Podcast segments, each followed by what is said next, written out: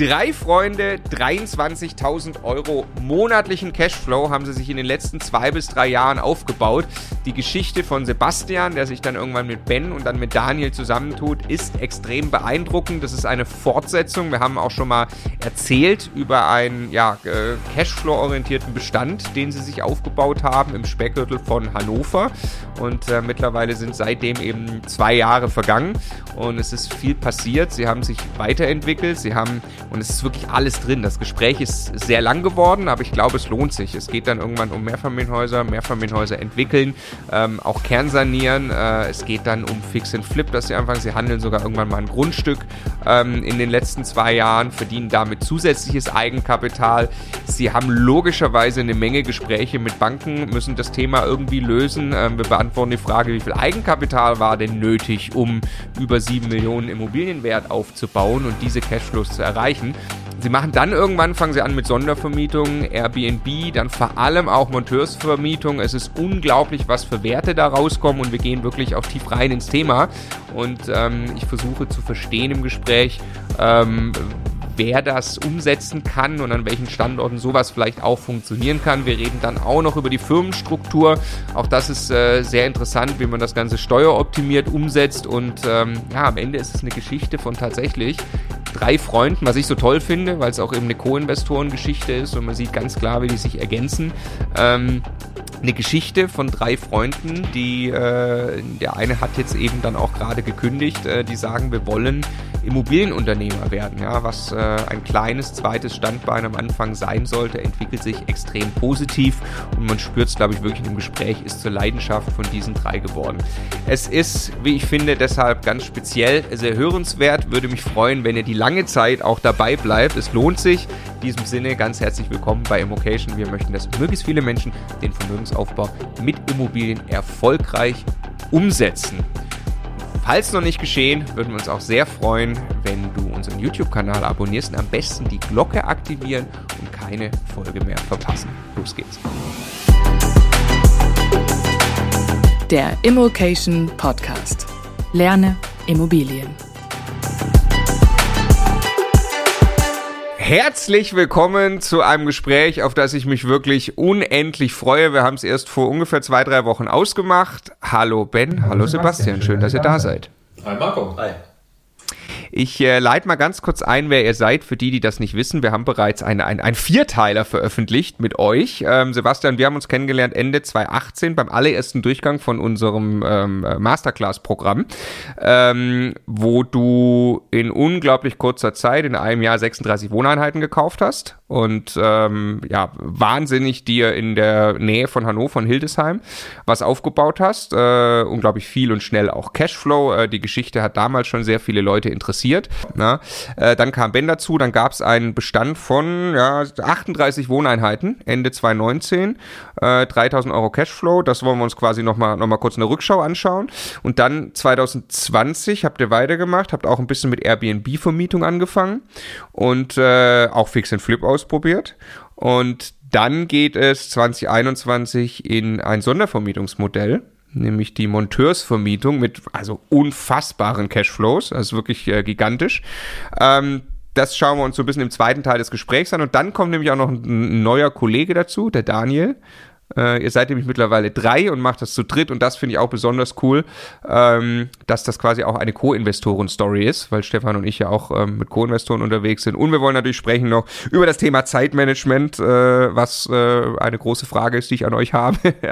ähm, und natürlich auch über das Thema Finanzierung, wo kommt eigentlich das Eigenkapital her, weil ihr wurdet jetzt nicht gesegnet mit einer Million Startkapital ähm, zu Beginn dieser Reise und seid jetzt trotzdem in äh, schwindelerregenden Höhen, was das Portfolio anbelangt anbelangt.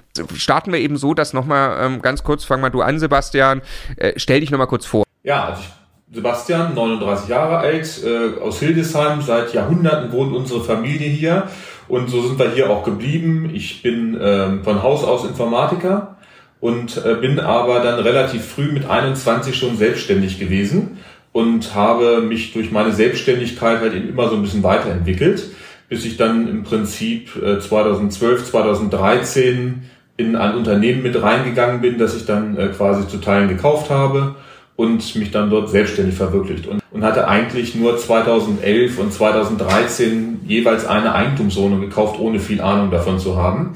Zum Glück haben sich die Preise alle relativ gut entwickelt und im Jahr 2018, als die Zinsverlängerung anstand, da habe ich mir Gedanken darüber gemacht, ähm, was mache ich, behalte ich sie, verkaufe ich sie und habe mich damit befasst, bin auf Immocation gestoßen, bin sofort in die Masterclass reingegangen und ähm, im Prinzip da habe ich gelernt, was es heißt, mit Immobilien umzugehen, sie kalkulieren, zu rechnen und warum das für die Altersvorsorge im Prinzip eine sehr gute Sache ist. Ganz kurz, was, was war die Selbstständigkeit? Also bist du äh, IT, ne? Genau, also IT, ich habe äh, Finanzsysteme gemacht, ganz viel für die katholische evangelische Kirche und habe verschiedene Firmen betreut in ihrer normalen Software, also so kleinere Firmen eher. Und ähm, habe dann bis 2015, da habe ich dann ähm, im Prinzip in die Friseurbranche gegangen und äh, dort auch mit Onlinehandel und Vertrieb von Produkten und so weiter mich dann investiert. Und dort habe ich auch mehrere Angestellte ähm, damit man auch die Aufgaben alle gut verteilen kann. Weil als alleine Selbstständiger, so wie ich das 13 Jahre war, das kann man sein Leben lang nicht durchhalten. Keine Chance. Kannst du noch mal ganz kurz äh, vielleicht sagen, hast du, hast, du, hast du gut verdient? Also du konntest gut davon leben oder konntest du jeden Monat schon 50.000 Euro auf die Seite legen oder wie, wie ging es dir als Unternehmer? Also ich hatte ein Einkommen, mit dem ich gut leben konnte, ja, und äh, alles gut und auch meine, meine paar hundert Euro Rücklagen bilden konnte, alles gut, aber es ist nicht so, dass man da unfassbar viel Geld verdient. Es ist schon ein ehrliches Handwerk und ähm, auch dementsprechend ein Einkommen. Ähm, bis wir dann Anfang 2020 halt eben so ein paar Veränderungen hatten. Und äh, das war natürlich auch für die Branche nicht einfach und eine ziemliche Katastrophe, aber durch die Immobilien, die ich schon hatte, die ich gut entwickelt habe oder die wir beide zusammen gut entwickelt haben, war das für uns auch so ein richtiger Punkt der Beruhigung, ähm, weil die, die Einnahmen, der Cashflow lief eigentlich fast unverändert weiter. Dann äh, sag du doch auch kurz was, Ben, äh, zu dir, dass dich die Leute kennenlernen können. Ähm, ja, also ich habe Basti kennengelernt durch meinen Bruder eigentlich. Die beiden haben zusammen Musik gemacht damals. Ähm, und 2016 hat sich das dann so ergeben, dass ich nach meinem Abitur ähm, bei Basti im Unternehmen ein bisschen ausgeholfen habe und habe mir das Ganze ähm, ja, damals vorgeschlagen, dass ich äh, mit äh, bei ihm im Unternehmen ein duales Studium mache. In der Zeit, äh, wie er gerade eben schon erzählt hat, ging es bei ihm mit seinen bisher gekauften Immobilien in die Zinsverlängerung. Er hat sich mit dem Thema auseinandergesetzt und mich ein bisschen damit infiziert, ähm, so dass ich ähm, mit ihm dann zusammen die Masterclass durchlaufen habe. Und das war eigentlich unser Start. Da, jetzt waren es eben zum, zum Schluss, also Ende 2019, also vor zwei Jahren, hatten wir einen Zustand von diesen 38 Wohnungen und äh, 3000 Euro Cashflow. Kannst du, Sebastian, das nochmal kurz ein bisschen dekonstruieren und runterbrechen, was da dahinter steckt? Genau, also ähm, im Prinzip hatte ich neun Eigentumswohnungen, die mir selber gehört haben. Die habe ich mit der Zeit dann immer ein bisschen entwickelt und wir haben dann eine vermögensverwaltende GmbH gegründet und Ben und ich zusammen haben dann ein Mehrfamilienhaus gekauft mit vier Einheiten, dann ein Mehrfamilienhaus mit sechs Einheiten, dann haben wir noch eine Eigentumswohnung zwischendurch gekauft, noch eine weitere. Und ähm, zum Abschluss des letzten Videos war es ja so, dass wir noch im Ausblick ein großes Objekt hatten mit äh, 13 Einheiten, also 10 Wohneinheiten, drei Gewerbeeinheiten, die sind da ja schon mit reingerechnet was sich als unser bestes Objekt inzwischen entwickelt hat. Also da haben wir auch eine Menge, äh, eine Menge Entwicklungsarbeit geleistet und wir hatten dementsprechend ja 38 Wohnungen mit 3000 Euro Cashflow. Ähm, das wurde ja in den Kommentaren so ein bisschen erwähnt, das ist aber viel zu wenig Geld für die ganzen Einheiten und so weiter. Man muss aber einfach auch genau betrachten, wie viel Gesamtvolumen habe ich investiert und was habe ich daraus für einen Cashflow. Das muss man immer so ein bisschen ins Verhältnis setzen, auch was hat man für Tilgungsraten. Und bei den Objekten, die wir dann hatten zum Ende des vierten Videos, war bei ganz vielen noch extremes Entwicklungspotenzial vorhanden, wie jetzt auch bei dem Haus. Und das haben wir in den letzten zwei Jahren auch aktiv umgesetzt. Jetzt lass noch mal kurz diese, habt, habt ihr ungefähr, welches Volumen war das bei den 38 Wohnungen? Können wir das noch uns zurückerinnern? Das waren ungefähr so 2,5, 2,6 Millionen. Also Immobilien für 2,5 Millionen. Und wie viel wird die Kaufpreis, genau. Was wird die Bankrate äh, gewesen sein? Können wir das schätzen? Also wir haben uns versucht immer zu orientieren, immer an 4% ja. bis maximal 4,5%. Also die Zinssätze, die wir haben, waren alle 1 bis 1,3% oder 1,4%. Ja, wir hatten Mieteinnahmen, das waren damals, müssen es glaube ich so 18.000 gewesen sein. Das ist immer so ein bisschen schwierig zurückzurechnen, weil wir haben jetzt immer die aktuellen Zahlen. Ja. Aber wie das da zu dem Zeitpunkt ausgesehen hat, ist immer so ein bisschen schwierig. Ähm, wie geht ihr mit Rücklagen um? Ähm, oder wie, wie bist du oder seid ihr zu dem Zeitpunkt damit umgegangen? Wie jetzt auch. Genau, das, das hat, genau, das hat sich nicht verändert. Wir haben im Prinzip gut die Eigentumswohnung, die Rücklagen werden immer über die WEG gebildet. Ähm, wir bilden dann keine gesonderte Rückstellung mehr für irgendwelche Renovierungen, weil das wird, das kommt bei uns aus dem laufenden Cashflow, mhm. weil wir machen überall mal irgendwo ein Badezimmer neu oder wir machen mal einen Fußboden, mal die Wände, aber das kommt alles aus dem laufenden Cashflow. Und für die Mehrfamilienhäuser haben wir so gemacht, dass wir uns dann geguckt haben, was ist in den nächsten zehn Jahren fällig bei dem Haus, haben das durchkalkuliert und haben das im Prinzip durch die äh, Monatszahl geteilt und haben danach unsere Rücklage festgelegt. Und so haben wir auch für jedes Objekt eine individuelle Rücklage. Also manche Häuser, also das eine Haus zum Beispiel, wo wir äh, das ein 10%er ist, da legen wir aber auch im Monat äh, 600 Euro zurück, weil wir wissen, da kommt einfach ein bisschen mehr. Und bei einem anderen Haus, wo nicht wirklich viel passiert, da sind es auch mal nur 200 Euro. Das ist halt auf 10 Jahre kalkuliert. Das heißt, wenn man jetzt sagt, zum, zum Stand Ende 2019 äh, 11.500 Euro Bank gegen 18.500 Euro Mieteinnahmen. Das sind also irgendwie, äh, sagen wir mal, 7.000 Euro dazwischen. Genau, bleibt alles innerhalb der Strukturen.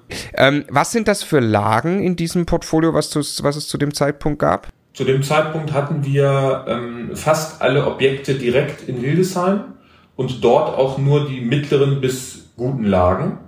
Und ein Mehrfamilienhaus hatten wir in einer Gemeinde auf dem Land, wo wir auch hingefahren sind, wo es tierisch geregnet hat. Mhm, genau. Und äh, das ist aber direkt in einem Autobahndreieck, deswegen ist die Lage da eigentlich schon, es ist halt eben ein Dorf, aber es ist relativ interessant. Und aber wie gesagt, den Rest hatten wir in Hildesheim in allen vernünftigen Lagen. Ja, genau, das würde mich tatsächlich interessieren, weil da, also das weiß ich noch, wir haben, wir sind ja die Objekte abgefahren, das waren dann alles äh, Immobilien, wo man sich die Vermietbarkeit super vorstellen könnte und dann wurden, dann sind wir ein bisschen mehr aufs Land gefahren und haben dieses Haus gesehen. Ähm, habt ihr schon dort viel neu vermietet? Äh, was sind jetzt oder äh, was sind die Erfahrungen bisher? Ja, also die Mieten sind dort sehr, sehr ähm, unterirdisch gewesen. Und also die waren wirklich zwischen drei Euro und ich glaube vier Euro war der höchste. Und wir haben bei dem Haus jetzt auch ein bisschen was investiert. Also wir haben eine Abwasserleitung neu gemacht, weil es da immer Probleme gab. Dann haben wir in einer Wohnung mal äh, irgendwie ein bisschen Laminat zur Verfügung gestellt, damit der Mieter sich das selber verlegen kann. Der war dann ganz happy und wir mussten eine Horizontalsperre einziehen und wir mussten so lauter Kleinigkeiten machen, die aber ja aus dem Cashflow auch geplant waren. Das waren die geplanten Maßnahmen. Und wir hatten dort dann jetzt eine Mieterhöhung durchgeführt, aber erst vor drei, vier Monaten, glaube ich.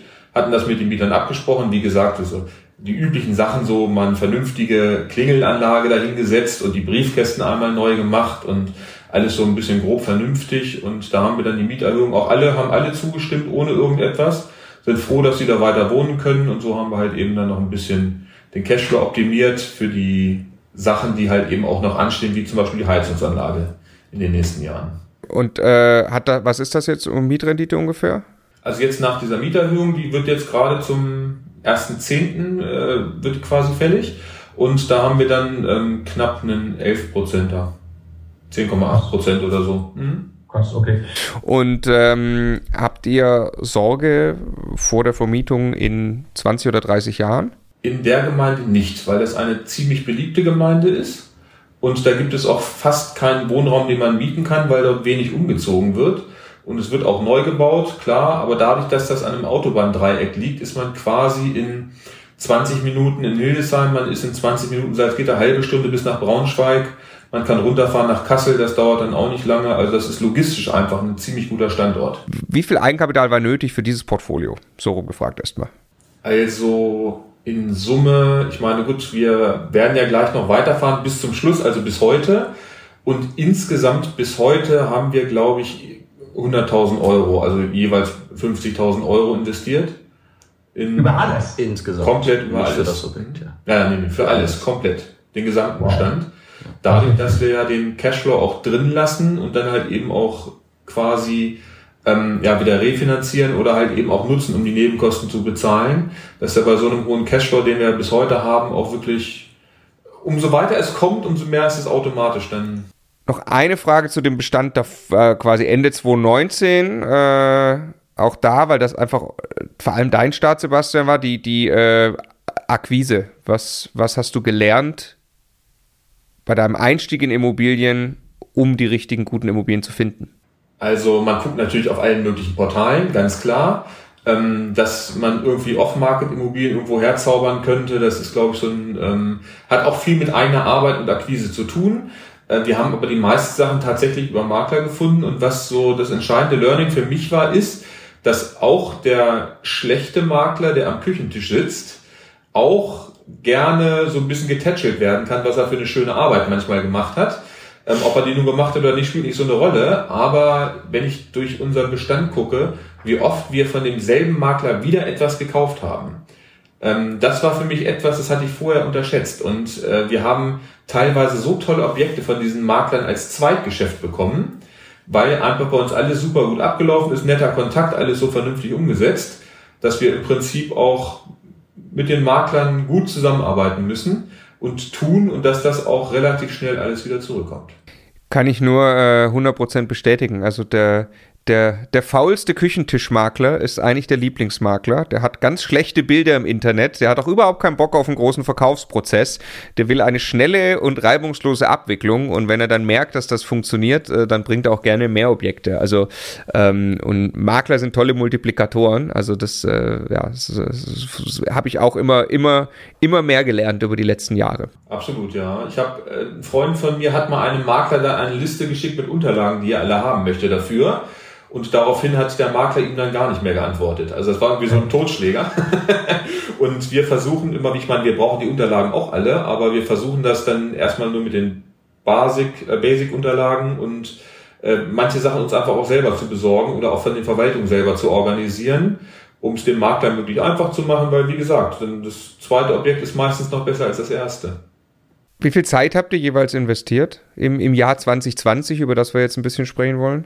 Also das passive Einkommen, das ist es nicht. Nein, das, das Weiß Gott nicht. Nein, war, aber also man ist wirklich, gerade wenn man auch so viele Wohnungen hat, äh, auch zu dem Zeitpunkt, wo es nur, sechs, nur äh, 36 waren, äh, man hat jeden Tag damit zu tun, auf welche Art auch immer. Sei es kommt ein Brief oder ein Anruf, man muss sich um was kümmern oder für die Bank Unterlagen oder irgendetwas. Man hat jeden Tag damit zu tun und inzwischen ist es eigentlich mindestens jeweils für uns ein Halbtagsjob plus Wochenende und wenn irgendetwas. Genau. Aber man macht es gerne, man macht es für sich, für seinen eigenen Vermögensaufbau. Das kommt einem nicht so wie Arbeit vor eigentlich. Ganz genau. Habt ihr erstmal für die Brot- und Buttervermietung, die normale, habt ihr, arbeitet ihr mit Verwaltung? Ja, also die, die Mehrfamilienhäuser haben wir, haben wir eine professionelle Verwaltung draufsitzen, weil ich nicht Freitagabend einen Anruf kriegen will, hier ist ein äh, Rohrschaden oder sowas ähm, und auch mit den ganzen Abrechnungsthemen. Wir könnten das zwar selber, wir machen das auch bei einem Haus alles selber, damit wir es miterleben und alles mitkriegen, damit wir auch wissen, was da passiert. Es hat aber nur vier Einheiten, also relativ überschaubar. Aber die restlichen Häuser haben alle eine Verwaltung, weil wir dann mit diesem, da haben wir auch die Zeit nicht zu, ähm, uns damit dann auch noch zu befassen. Und Sondereigentumsverwaltung, also Mietverwaltung? Nee. Die haben wir gar nicht, weil die Eigentumswohnungen, das ist relativ easy, da, da passiert nicht viel. Da würdet ihr im Zweifelsfall auch mal mit dem Mieter sprechen. Ja, ja, ja. auf jeden Fall. Möchte ich auch. Also ich, ich, also ich kenne jeden unserer Mieter, ausnahmslos jeden persönlich. Ja. Und ähm, mag auch den Kontakt, sprechen mit denen gerne. Ich fahre auch öfter mal irgendwo hin und wenn man die hält man einen kurzen Plausch und äh, finde ich auch gut. Man hat ja mit Immobilien immer mit Menschen zu tun und ähm, das ist ja, ist ja keine Arbeit, das ist einfach ein bisschen Smalltalk meistens. Und in der Tat, also wenn man da einen guten Draht pflegt, also ob man das jetzt selber tut oder wie auch immer man das aufsetzt, aber äh, da kann man so viele Probleme lösen. Ähm, und wenn man keinen Draht hat, dann geht es relativ schnell, äh, Briefe über Anwälte und Co. Und sowas ist am Ende viel, viel mehr Arbeit, wie ein bisschen den direkten Draht pflegen. Ne? Ja. Okay, das Jahr 2020. Wir hatten beim letzten Mal ein Haus noch gezeigt, das haben wir aber nicht wirklich gezeigt. Das war ein 10er Mehrfamilienhaus mit drei Gewerbe, kamen wir eben gerade schon. Erzähl uns mal von diesem Projekt, weil es kam dann zum Kauf. Wir dürfen es auch jetzt zeigen. Wir versuchen noch, wir haben einen Haufen Bilder bekommen, die hier einzublenden für die Leute, die es auf YouTube schauen. Im Podcast kann man das logischerweise nicht sehen, deshalb ähm, beschreibt ruhig das Haus nochmal und äh, erzähl doch mal, wo das Projekt gerade steht. Ja, also unser größtes Haus und auch das teuerste Haus mit einem Kaufpreis von 1,1 Millionen. Und der Makler hat da wirklich keinen guten Job gemacht. Also die Darstellung war online gefunden. Ich, äh, ich weiß gar nicht, ich glaube Immo Scout, irgendwo hatten es gefunden. Ich hatte das Haus auch schon dreimal gesehen, habe es aber immer wieder weggeklickt, weil ich hatte die Befürchtung, dass das hier bei uns in der Nordstadt ist, wegen der Postleitzahl auch und dass es Erbpachtgrundstück ist und die Mieten waren jetzt auch so, naja, okay. Und deswegen war das Haus auch nicht so wirklich interessant, obwohl das eigentlich von den, von den Werten her, also 970 Quadratmeter Wohn- und Gewerbefläche, ähm, für 1000, also für 1,1 Millionen, eigentlich genau das ist, was hier jeder und überall sucht. Naja, und ich hatte das dann ähm, einem Freund von mir, Daniel, gezeigt. Wir lernen ihn noch kennen. Und der meinte, das Haus kenne ich, das ist in dem Stadtteil, wo ich geboren bin.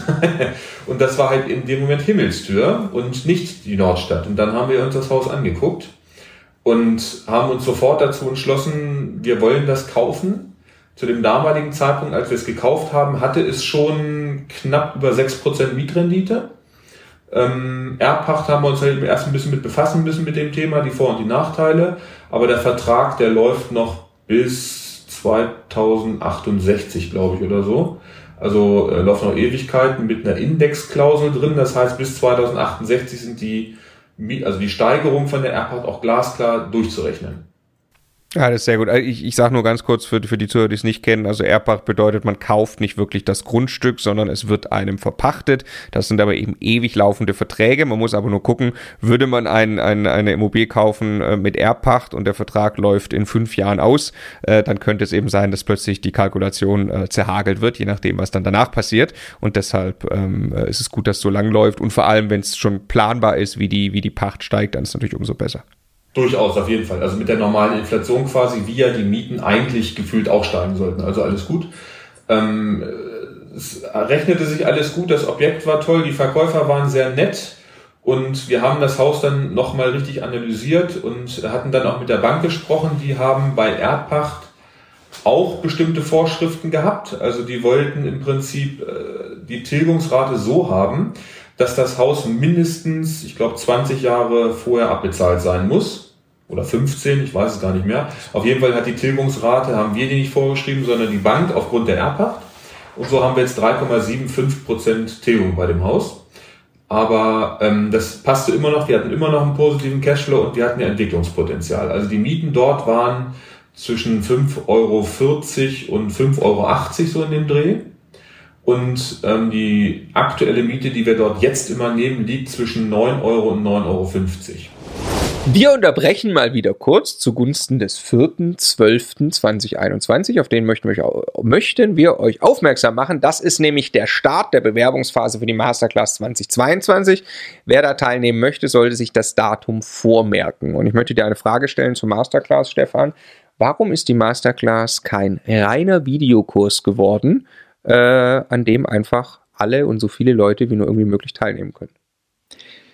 Weil ein Videokurs einfach nur ein ganz, ganz kleiner Baustein ist. Ein Videokurs kann ganz, ganz toll Wissen vermitteln und man kann dann auch vorspulen und Pause machen und sich was wieder angucken und so. Das ist mit Sicherheit wichtig und wertvoll. Deshalb ist das auch ein Teil der Masterclass. Aber ganz ehrlich, also am Ende geht's bei, bei Immobilien darum, es wirklich in der Praxis umzusetzen und Fragen erstmal zu stellen, es auf die eigene Situation zu übertragen, eine eigene Strategie sich zu erarbeiten und dann in der Praxis Entscheidungen zu treffen und, und ins Handeln zu kommen. Und das alles kann ein Videokurs nicht leisten. Das ist ja komplett komplett unidirektional. Ich muss, wenn ich das erste Mal vor der. Unidirektional heißt das? Das ist, das ist so das Pendant zu bidirektional, glaube ich. Okay, okay. Quadrilateral, das kann ja, ja, das ist ja der Bogen Also genau. Der, äh, na, der Punkt ist, wenn ich das erste Mal die Kaufentscheidung für eine Wohnung treffe und das ich so viel Geld das erste Mal bewege, dann will ich möglicherweise ein paar wichtige Fragen einfach einem Profi stellen und nochmal Feedback bekommen. Wenn ich das erste Mal eine Sanierung für ein Mehrfamilienhaus durchführe, also ein Video, ich meine, man lernt auch kein Fahrradfahren oder eine neue Sprache oder irgendeinen Tanz oder sowas davon, dass man sich ein Video anguckt und niemals irgendwo ein Feedback zu irgendwas bekommt oder mit irgendwem arbeitet. Das gibt's einfach nicht, ja. Und äh, genauso äh, erst recht nicht, wenn man äh, Hunderttausende von Euros möglicherweise die größten finanziellen Entscheidungen des Lebens trifft. Da gehört einfach echte praktische Unterstützung dazu und deshalb ist die Masterclass zu einem ganz kleinen Teil ein Videokurs und in allererster Linie ein Programm, in dem wir die Teilnehmer wirklich bei der Umsetzung begleiten auf tausend verschiedene Arten Arten und Weisen. Also immer noch ein mega Videokurs und Ja, es der ist größte, den es gibt der größte, Thema ja. und einen lebenslangen Zugriff Ja. auf all das, was du gerade sagst. Aber das war tatsächlich eine Grundsatzentscheidung. Also ich sage jetzt mal diese Self-Study-Inhalte. Ne? Ähm, natürlich müssen die perfekt sein und so gut wie es irgendwie geht, äh, die Leute ausbilden.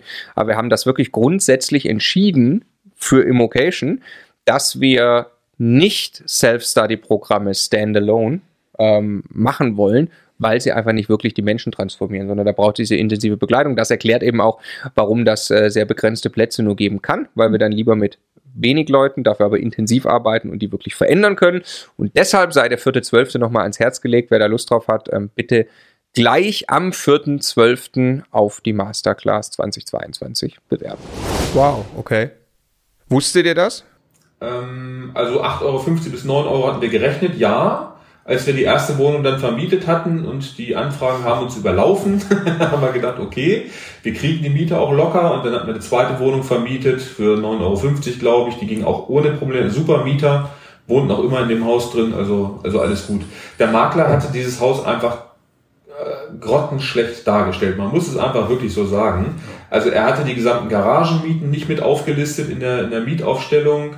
Das, ist, das Haus hat eine 13,8 kW Peak Solaranlage auf dem Dach und hat noch zehn Jahre lang eine Förderung mit einem ziemlich hohen Einspeisevergütungssatz. Und diese Anlage alleine wirft im Monat 750 Euro plus ab, die auch in den Mieteinnahmen nicht aufgelistet waren, auch sonst nicht aufgelistet waren. Also das war schon ziemlich verrückt. Und ähm, Hört sich nach einem guten Maklerkontakt an. Absolut, absolut, ja.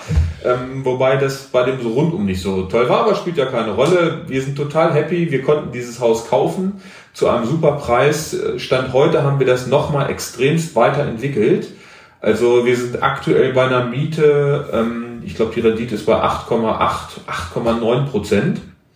Und da ist der Erbpachtzins schon abgezogen. Also wir nehmen quasi über die Kaltmiete, wir nehmen die PV-Anlage, ziehen den Erbpachtzins ab und das ist dann quasi unsere Mietrendite auf den Kaufpreis plus die Renovierungskosten, die wir hatten. Und so landen wir im Prinzip bei, bei, bei knapp neun Prozent.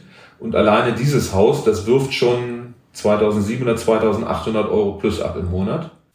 Ich wollte es gerade mal herleiten, ich wollte es gerade mal herleiten, äh, äh, ungefähr diese Zahl, finde ich immer ja äh, spannend, damit das die Zuhörer auch mitkriegen können. Also ich nehme jetzt 1,1 Millionen mal 0,088, weil das deine rechnerische Mietrendite gerade war. Das heißt ähm, 96.000 Euro Mieteinnahmen im Jahr. Und jetzt hast du gesagt, 3,75 Prozent äh, ist die Tilgung. Zins wird anderthalb. 1,28, also da war, fand ich den 1,2. Superzins, ja. Also 5%. Und Bankrate, ne? Das heißt, äh, und dann noch ein bisschen Kosten weg. Und äh, nee, aber den Cashflow, den du gerade gesagt hast, die Rücklagen äh, berechnest du erstmal nicht, ne? Mit rein. Die haben wir schon abgezogen. Also die Bankrate sind so knapp 4.600 Euro. Ja. die wir, die wir haben und äh, wir haben 500 Euro Instandhaltungsrücklage gerechnet, Ja. weil das Haus an sich gut instand ist, dann gibt es noch ein paar nicht umlagefähige Kosten und so weiter. Das ist aber alles schon mit abgezogen. Also der Cashflow ist quasi schon nach Instandhaltungsrücklage. Okay, okay. Also ich habe gerade, also es sind 8000 Euro Mieteinnahmen im Monat, ne? Die, die da ungefähr rauskommen. Und äh, sag nochmal die Bankratenhöhe. Äh, 4.600 knapp. Okay, damit man es quasi nachvollziehen kann. Das sind dann bleiben 3400 übrig. Davon tust du nochmal 500 in die Rücklage und das sind die äh, Werte quasi, wenn wir so will, Cashflow vor Steuern, wo du gerade gesagt hast, 2,8 oder so äh, bleibt ungefähr übrig. Noch ein paar nicht umlagefähige Kosten, die Verwaltung, wobei die Verwaltung relativ günstig ist. Also ähm, und wir haben jetzt die Garagen nochmal äh, anders vermietet, die sind noch wieder ein bisschen höher geworden. Also rundum ein super Geschäft, ein super Objekt, wirft alleine schon einen super Cashflow ab, von dem theoretisch ja schon eine Person leben könnte. Das finde ich immer so das Verrückte daran. Also mit 2800 Euro, das ist ja schon ein ziemlich gutes Einkommen eigentlich. Also Vorstand natürlich, ne, alles, aber ja. Also absolut. Ähm, äh, wie du sagst, glaube ich, theoretisch. Also ich würde das nicht in Jahr eins meiner Immobilieninvestorenkarriere dann machen und sagen, alles klar, Job gekündigt. Ähm, aber die, also sowas aufzubauen, plus natürlich viele andere Dinge, die ihr selber ja äh, jetzt äh, noch ans Laufen gebracht habt, aber das finde ich eben auch, ne, zu wissen, ey, in fünf oder zehn Jahren, das entwickelt sich ja alles noch positiver, ne? Also mit der Zeit immer diese Objekte. Ähm, da hat man natürlich eine Aussicht, wo man dann wirklich irgendwann sagen kann, also ne, wenn mir der Chef jetzt, äh, wenn der mich zu sehr nervt, dann, äh, dann habe ich halt irgendwann keine Lust mehr so. Ähm, genau, die, also Ja. Bist du nicht gemeint, Ben? Ja, schon lange. Erzähl noch mal kurz was zum, äh, zum Standort, weil ich fand das gerade sehr interessant. Also die, die Stadt Hildesheim ist ja die kleinste Großstadt, die wir haben in Deutschland mit äh, 100.000 plus x Einwohner. Deswegen ist es noch eine Großstadt. Ähm, wir sind direkt 20 Minuten unter Hannover. Und ähm, die Region Hannover ist ja nun auch riesengroß, hat halt eben auch einen ähm, entsprechenden Mietmarkt und eine entsprechende Beliebtheit und das drückt halt eben so ein bisschen runter auch nach Hildesheim. Und die, äh, die Lage, die wir jetzt hier bei diesem Objekt haben, ähm, in Himmelstür, das ist ein ganz normal altgewachsener Stadtteil, eine normale Mittellage in der Stadt. Und ähm, die, die Mietpreise sind eigentlich relativ identisch überall. Sie liegen überall zwischen 7,50 Euro und 9,50 Euro. Okay, und ist die Bevölkerungsprognose positiv oder? Also in der Vergangenheit war sie immer leicht negativ, die ist aber nicht eingetreten, also die Entwicklung war immer positiv. Die äh, Entwicklung bis 2030 ist auch leicht negativ laut Prognos Zukunftsatlas, hat aber mit der Realität hier auch weniger zu tun, weil die Universität und die HWK baut weiter aus. Wir haben 13.000, 14.000 Studenten. Ähm, wir haben auch hier, es wurden einige Flüchtlinge aufgenommen, die ja im Prinzip auch auf den Mietmarkt eine Auswirkung haben. Und wenn sie eingebürgert sind, ja auch mit zu den Einwohnern der Stadt zählen. Das heißt, die Gesamtbevölkerungsprognose ist eigentlich positiv, leicht positiv. Und dazu kommt ja auch noch der Trend, der auch allgemein da ist, dass es viel mehr Single-Wohnungen gibt. Ähm, und das haben wir bei unseren Mietern noch oft. Also wir haben hauptsächlich eigentlich so 60, 70 Quadratmeter Wohnungen, zwei und drei Zimmer. Und das ist ein Produkt, was im Prinzip immer beliebt ist bei den verschiedensten Mieterschichten. Macht ihr euch Sorgen ähm, über die langfristige demografische Entwicklung? Also wenn man Deutschland anschaut, ähm, ist ja, wenn man nur Sterbefälle und Geburten nimmt, kann man davon ausgehen, dass Deutschland irgendwann schrumpft. Die große Unbekannte ist die Zuwanderung, ja, ähm, wie du gerade auch schon erzählt hast. Ähm, das war in den letzten Jahren dann doch immer noch deutlich positiver als gedacht. Also Deutschland ist weiter gewachsen. Aber ähm, in 10, 20 Jahren kann es sein, dass es, äh, dass Deutschland schrumpft. Wie, wie, wie geht ihr mit dem Gedanken um? Eigentlich eher weniger. Ähm, jedenfalls ich zumindest. ähm, wir haben uns, wie gesagt, halt hauptsächlich auf, auf die Stadt konzentriert, Hildesheim. Ähm, ich, hier muss immer gewohnt werden. Wir haben uns bei den Wohnungen hauptsächlich auf sehr leicht vermietbare Wohnungen konzentriert, sage ich jetzt mal drei Zimmer, 70 Quadratmeter. Das sind sehr gefragte Wohnungen. Äh, ich gehe nicht davon aus, dass wir da Probleme haben werden, die äh, zu vermieten. Ja, und es ist ja auch so, wenn wir weiter in die Zukunft denken, dann ist ja auch der Punkt Digitalisierung, Homeoffice und solche Sachen, die sind ja alles mehr in die Köpfe der Leute gekommen und das drückt natürlich auch aus den teureren Städten die Leute raus, wenn sie halt eben einfach auch mal drei Tage Homeoffice machen können und so weiter. Und wie gesagt, auch die steigende Anzahl an Single-Haushalten, auch dass die Leute nicht mehr vielleicht so gerne auf dem Land und mehr in der Stadt wohnen wollen. Ähm, das sind eigentlich alles so Faktoren, wenn ich die rundum betrachte, habe ich eigentlich für die Zukunft in den nächsten 10 bis 20 Jahren bei unseren Objekten im Groben keine Bedenken. Ihr seid, äh, wenn man so will, ja auch quasi im Speckgürtel. Ne? Ähm, Hannover Speckgürtel ist eigentlich genau. Die Speckgürtel sind natürlich in den letzten anderthalb Jahren, das hat richtig gut funktioniert. Mit genau dem Effekt, glaube ich, den du beschreibst, kann ich mir gut vorstellen, dass genau das ja auch da, äh, da passiert ist. Ne? Und äh, ja, also wir versuchen halt auch darauf zu achten, dass wir zu den begehrtesten Wohnungen am Standort gehören. Also wenn man ein Stand, je höher das Standortrisiko ist, desto besser muss ja die Immobilie am Standort selbst dann irgendwie sein. Ne? Ähm, aber ich würde jetzt auch mal prognostizieren, dass in 30 Jahren Hildesheim nicht null Einwohner hat. Ähm, und solange dann äh, attraktive Immobilien habt, ne, ähm, dann, äh, dann seid ihr da auf jeden Fall gut unterwegs, denke ich. Ähm, jetzt lasst uns mal schauen, wie es weiterging in 2020. Ähm, ich weiß, es gab sechs Eigentumswohnungen, ganz klassisch, ein Dreierpaket. Also ihr habt ja vorher äh, so ein bisschen das Portfolio zugeschickt. Ähm, das waren einfach nochmal sechs Brot- und Butterbein Hold, die einfach dann so reinkommen, weil man hat schon Dealflow und oder wie lief das? Es war über einen Makler, von dem wir das schon beschriebene Objekt in Holle, wo wir im letzten Video im Regen standen, von dem das Ganze gekauft haben. Der war angetan von uns. Wir haben den Kauf ziemlich angenehm, glaube ich, für ihn gestaltet. Und der hat sich von sich aus dann bei uns gemeldet und uns das angeboten. Das war ein Dreierpaket hier in der Oststadt aus drei Eigentumswohnungen. Das war das Dreierpaket. Und dann gab es aber nochmal, glaube ich, ein Zweierpaket und eine einzelne. Ist das richtig? Im Jahr 2020? Ja, genau. Also dieses Dreierpaket, das hatten wir äh, in einem Haus gekauft. Dann hatten wir noch in der Marienburger Höhe zwei Eigentumswohnungen gekauft, die aber nur ein Grundbuch haben, aber zwei Wohnungen sind. Und im Bockfeld hatten wir auch noch eine Wohnung.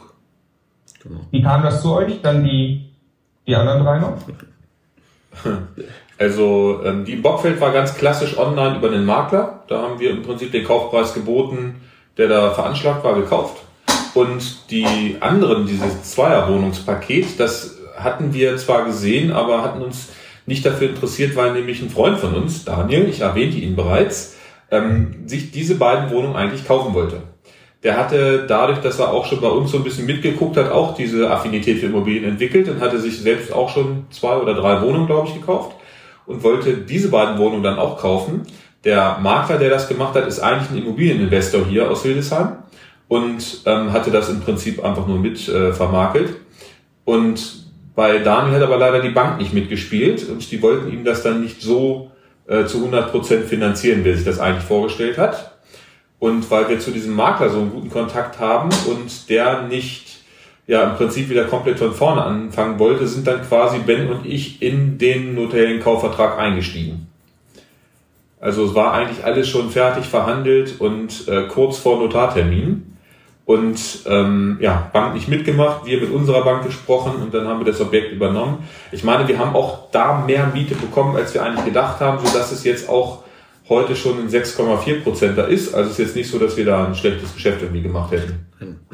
Also ihr habt weiter, äh, ihr, ihr seid quasi darauf wie so ein bisschen auch hinaus mit, mit Eigentumswohnungen nebenbei. Ähm, ihr habt, ihr macht weiter Akquise, logisch. Also es war ja kein Ende, sondern in 2020 wollt ihr weiter Bestand aufbauen, auch Häuser, aber auch Wohnungen. Äh, wie macht ihr das? Gibt es da eine Routine? Wer von euch guckt wie äh, die Portale durch und dann guckt der Quadratmeterkaufpreis und seht schon auf Anhieb, ah, das ist günstig? Wie, wie, wie läuft das? Also wir haben, wir haben beide natürlich die, die klassischen Apps auf dem Handy mit äh, den, ja, mit den Filtern, die dann ja, ständig uns Benachrichtigungen geben, wenn äh, neue Wohnungen eben ho hochgestellt werden. Dann gibt's eben die schnelle Bierdeckelrechnung. Man guckt einmal schnell die Fakten durch. Ist es interessant, schickt man es äh, hin und her. Und meistens sprechen wir dann, äh, wenn es super interessant ist, direkt drüber. Oder ja, auch hinterm Rücken werden dann einfach mal Anfragen rausgeschickt. Alles dabei. Ähm, ja, und die, die Makler, die melden sich dann auf unsere Nummer. Wir haben, wie gesagt, eine gemeinsame Nummer. Gemeinsame Nummer. Das läuft dann im Büro meistens an. Ähm, und ja, das sind dann, ich glaube, so die gängigsten Möglichkeiten. Jetzt lass uns nochmal über das Thema äh, Bank und Eigenkapital sprechen. Ich habe vorhin schon mal gesagt, ungefähr 100.000 Euro von außen zugeführt, dann hat das funktioniert. Wenn ich jetzt mal überschlage, also ich will jetzt nur mal, wie gesagt, den normalen Buy-and-Hold-Bestand noch, wir reden gleich dann über Fix and Flip, was auch noch 2020 angefangen hat und Airbnb und so Vermietung, aber jetzt sind wir ja alleine schon mit dem Zehnerhaus plus die 36, 38, das davor waren, äh, plus die 6, sind wir schon über 50 Einheiten. Ähm, das heißt, ich gehe von 100% Finanzierung aus. Wie hat das mit der Bank geklappt? Wie viele Banken habt ihr? Äh, musstet ihr viel Überzeugungsarbeit leisten oder wie ging das? Also wir haben, wir hatten zu dem Zeitpunkt zwei Banken, mit denen wir das immer äh, alles finanziert haben. Und ähm, ja, das Eigenkapital haben wir so mitgebracht, aber der Cashflow, den wir ja immer über diese ganze Zeit jetzt investiert haben, der ist auch aufgelaufen. Und äh, im Prinzip diesen Cashflow, den wir heute entwickelt haben, auf fast 10.000 Euro über das gesamte Portfolio, ähm, das ist ja im Prinzip auch Geld, was nochmal, äh, genau, pro Monat, was wir dann ja auch immer wieder genommen haben, um die Nebenkosten zu finanzieren von den Objekten, die wir weiterkaufen. Das heißt, ähm, das ist kein externes Geld, sondern das Geld kam ja aus den Immobilien. Das haben wir halt eben immer investiert. Also haben wir äh, für die Bank auf dem Papier natürlich weitaus mehr Eigenkapital mit eingebracht. Die äh, Banken, wie gesagt, wenn die ihre 3% Tilgung kriegen, dann haben die bei uns immer 100% vom Kaufpreis mitgemacht, weil wir meistens auch unter dem Markt gekauft haben oder im schlimmsten Fall zum Marktpreis. Die haben sich gut entwickelt und ähm, beide Banken haben das ganz normal alles weiterfinanziert. Wir hatten dann nur ein Objekt, das wollte die eine Bank nicht haben. Die eine Bank hat dann äh, mehr Eigenkapital haben wollen und die andere Bank hat dann gesagt, Mensch, ihre Schlagzahl ist ganz schön hoch, sie kaufen ganz schön viele Immobilien. Wir müssten jetzt erstmal so ein bisschen konsolidieren, weil ansonsten können wir eine eigene Marktfolge nur für sie hier hinsetzen. Und dann haben wir halt eben die nächste Bank gefragt, also auch wieder eine Volksbank. Und die waren natürlich auch sehr ähm, freudig dazu, dass wir ein paar Immobilienfinanzierungen machen konnten. Und da haben wir halt eben die nächsten Objekte damit finanziert, so dass wir jetzt drei Banken haben, mit denen wir im Prinzip auch die weiteren Objekte alle finanzieren, da wo es halt eben am besten platziert ist. Zwei Volksbanken und eine Sparkasse. Eine Sparkasse, okay, also die Regionalbanken, okay. Genau, und die Sparkasse ist auch mit Abstand die, die das meiste Volumen hat. Da sitzen wir auch in der äh, Firmenkundenbetreuung. Das merkt man auch von dem Wording, was der Berater hat und wie man spricht und äh, wie bestimmte Sachen auch äh, betrachtet werden. Das ist eigentlich im Prinzip was ganz anderes als so der Privatkundenberater oder halt eben auch der normale Gewerbekundenberater. Die haben ihre Fokus alles immer so auf anderen Sachen sitzen. Und in der Firmenkundenberatung ähm, fühle ich mich auch am besten, weil da auch die meisten Finanzierungswerkzeuge einfach zur Verfügung stehen. Ja, ja. Ja, interessant. Und da ist, also wir haben dieselbe Erfahrung auch gemacht. Wir haben bisher viel gemacht mit äh, Deutsche Bank und HVB, ähm, haben dann aber jetzt ja Anfang des Jahres angefangen, in Bayern noch ein paar Wohnungen zu kaufen, die nicht so tolle Renditen erwirtschaften, aber eben an äh, sehr attraktiven Standorten sind, quasi so ein bisschen Portfolioausgleich. Und äh, da haben die Regionalbanken, die Volksbanken dann sehr gut funktioniert, weil die regional einfach die sitzen ja in so einer Stadt in Bayern dann und die glauben dann logischerweise an diese Stadt ja, und äh, gucken nicht so auf die Rendite, sondern eben sehr, sehr stark auf den Standort. Aber da haben wir auch dieselbe Erfahrung gemacht. Ähm, vielleicht auch äh, noch wertvoll für euch. Also die sind, ähm, du kommst dann irgendwann an, an ein Limit, weil das einfach an sich ja eine sehr kleine Bank ist. Die Volksbank aus Stadt XY ist dann halt einfach die Volksbank aus Stadt XY. Aber es gibt ja drumrum noch ganz viele andere Städte und typischerweise am Marktplatz gibt es immer die Volksbank und die Kreissparkasse und du kannst eigentlich zu beiden immer hingehen äh, und kannst bei, bei jedem dir so ein bisschen Kontingent, so kannst du, kannst du auch weiter wachsen. Kenne ich auch viele, die das machen. Ja. Ja. Okay, und ähm, das heißt, ihr seid äh, auf den Kaufpreis 100% finanziert ungefähr und tilgt jetzt quasi von dort runter. Ähm, Machen wir vielleicht nachher ganz am Ende nochmal, was euer Verschuldungsgrad gerade ist, aber der dürfte logischerweise noch relativ hoch sein, weil ihr das Volumen ja in kurzer Zeit jetzt aufgebaut habt. Ähm ja, also die Preise haben sich stark nach oben entwickelt und ja.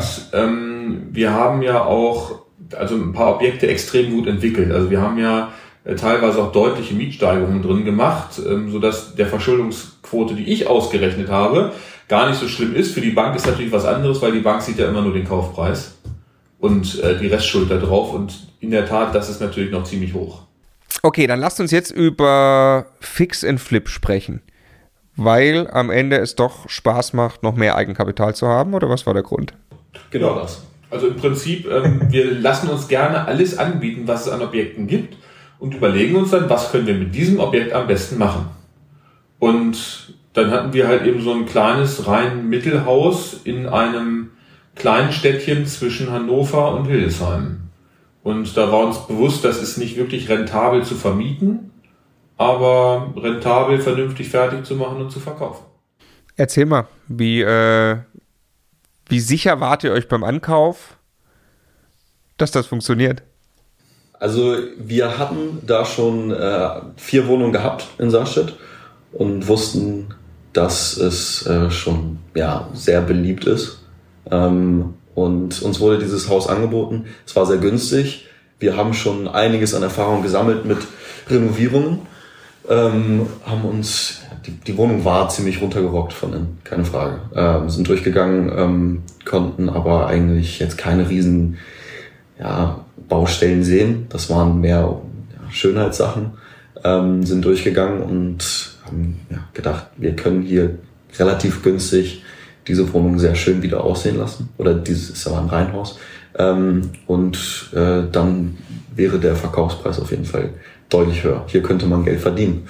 Und äh, haben uns deswegen dann dafür entschieden. Okay, wie habt ihr es mit der Bank gemacht?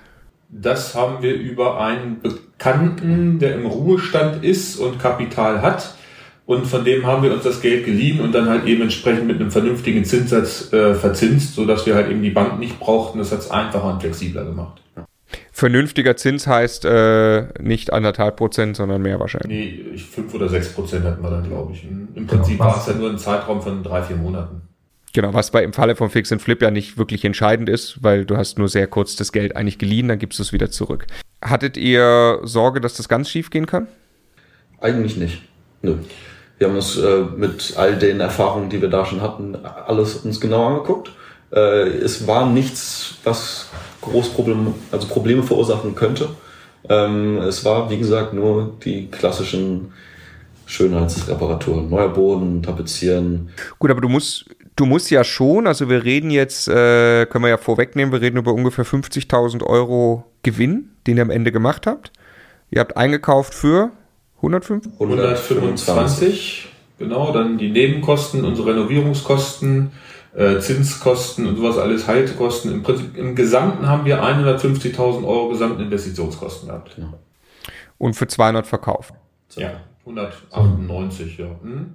So, und ich, ich, ich möchte auf den Punkt nochmal noch mal, noch mal zurück, weil für 125 gekauft, also man sitzt vor einer Anzeige, einem Angebot, wie auch immer, kann eine Immobilie für 125 kaufen und hat aber das Selbstbewusstsein zu sagen, die verkaufe ich nachher für 200.000 oder die Marktkenntnis oder äh, wie. Also für uns war im Prinzip der Worst Case ist ja, wir verkaufen es für 150.000. Da hatten wir überhaupt keine Bedenken. Also für 150, also unsere gesamten Investitionskosten, da hätten wir Zeit investiert, Pech gehabt, aber das in jedem Fall hätten wir das bekommen. Ähm, wir mussten halt eben auch wirklich da dreifach Teppich übereinander entsorgen und Tapeten runter und, und weiß nicht alles machen. Aber ähm, also 170, 175 habe ich auf jeden Fall gedacht, kriegen wir auf jeden Fall, weil die anderen Häuser, es ist eine Straße, da sind 80 genau von solchen Reihenhäusern da.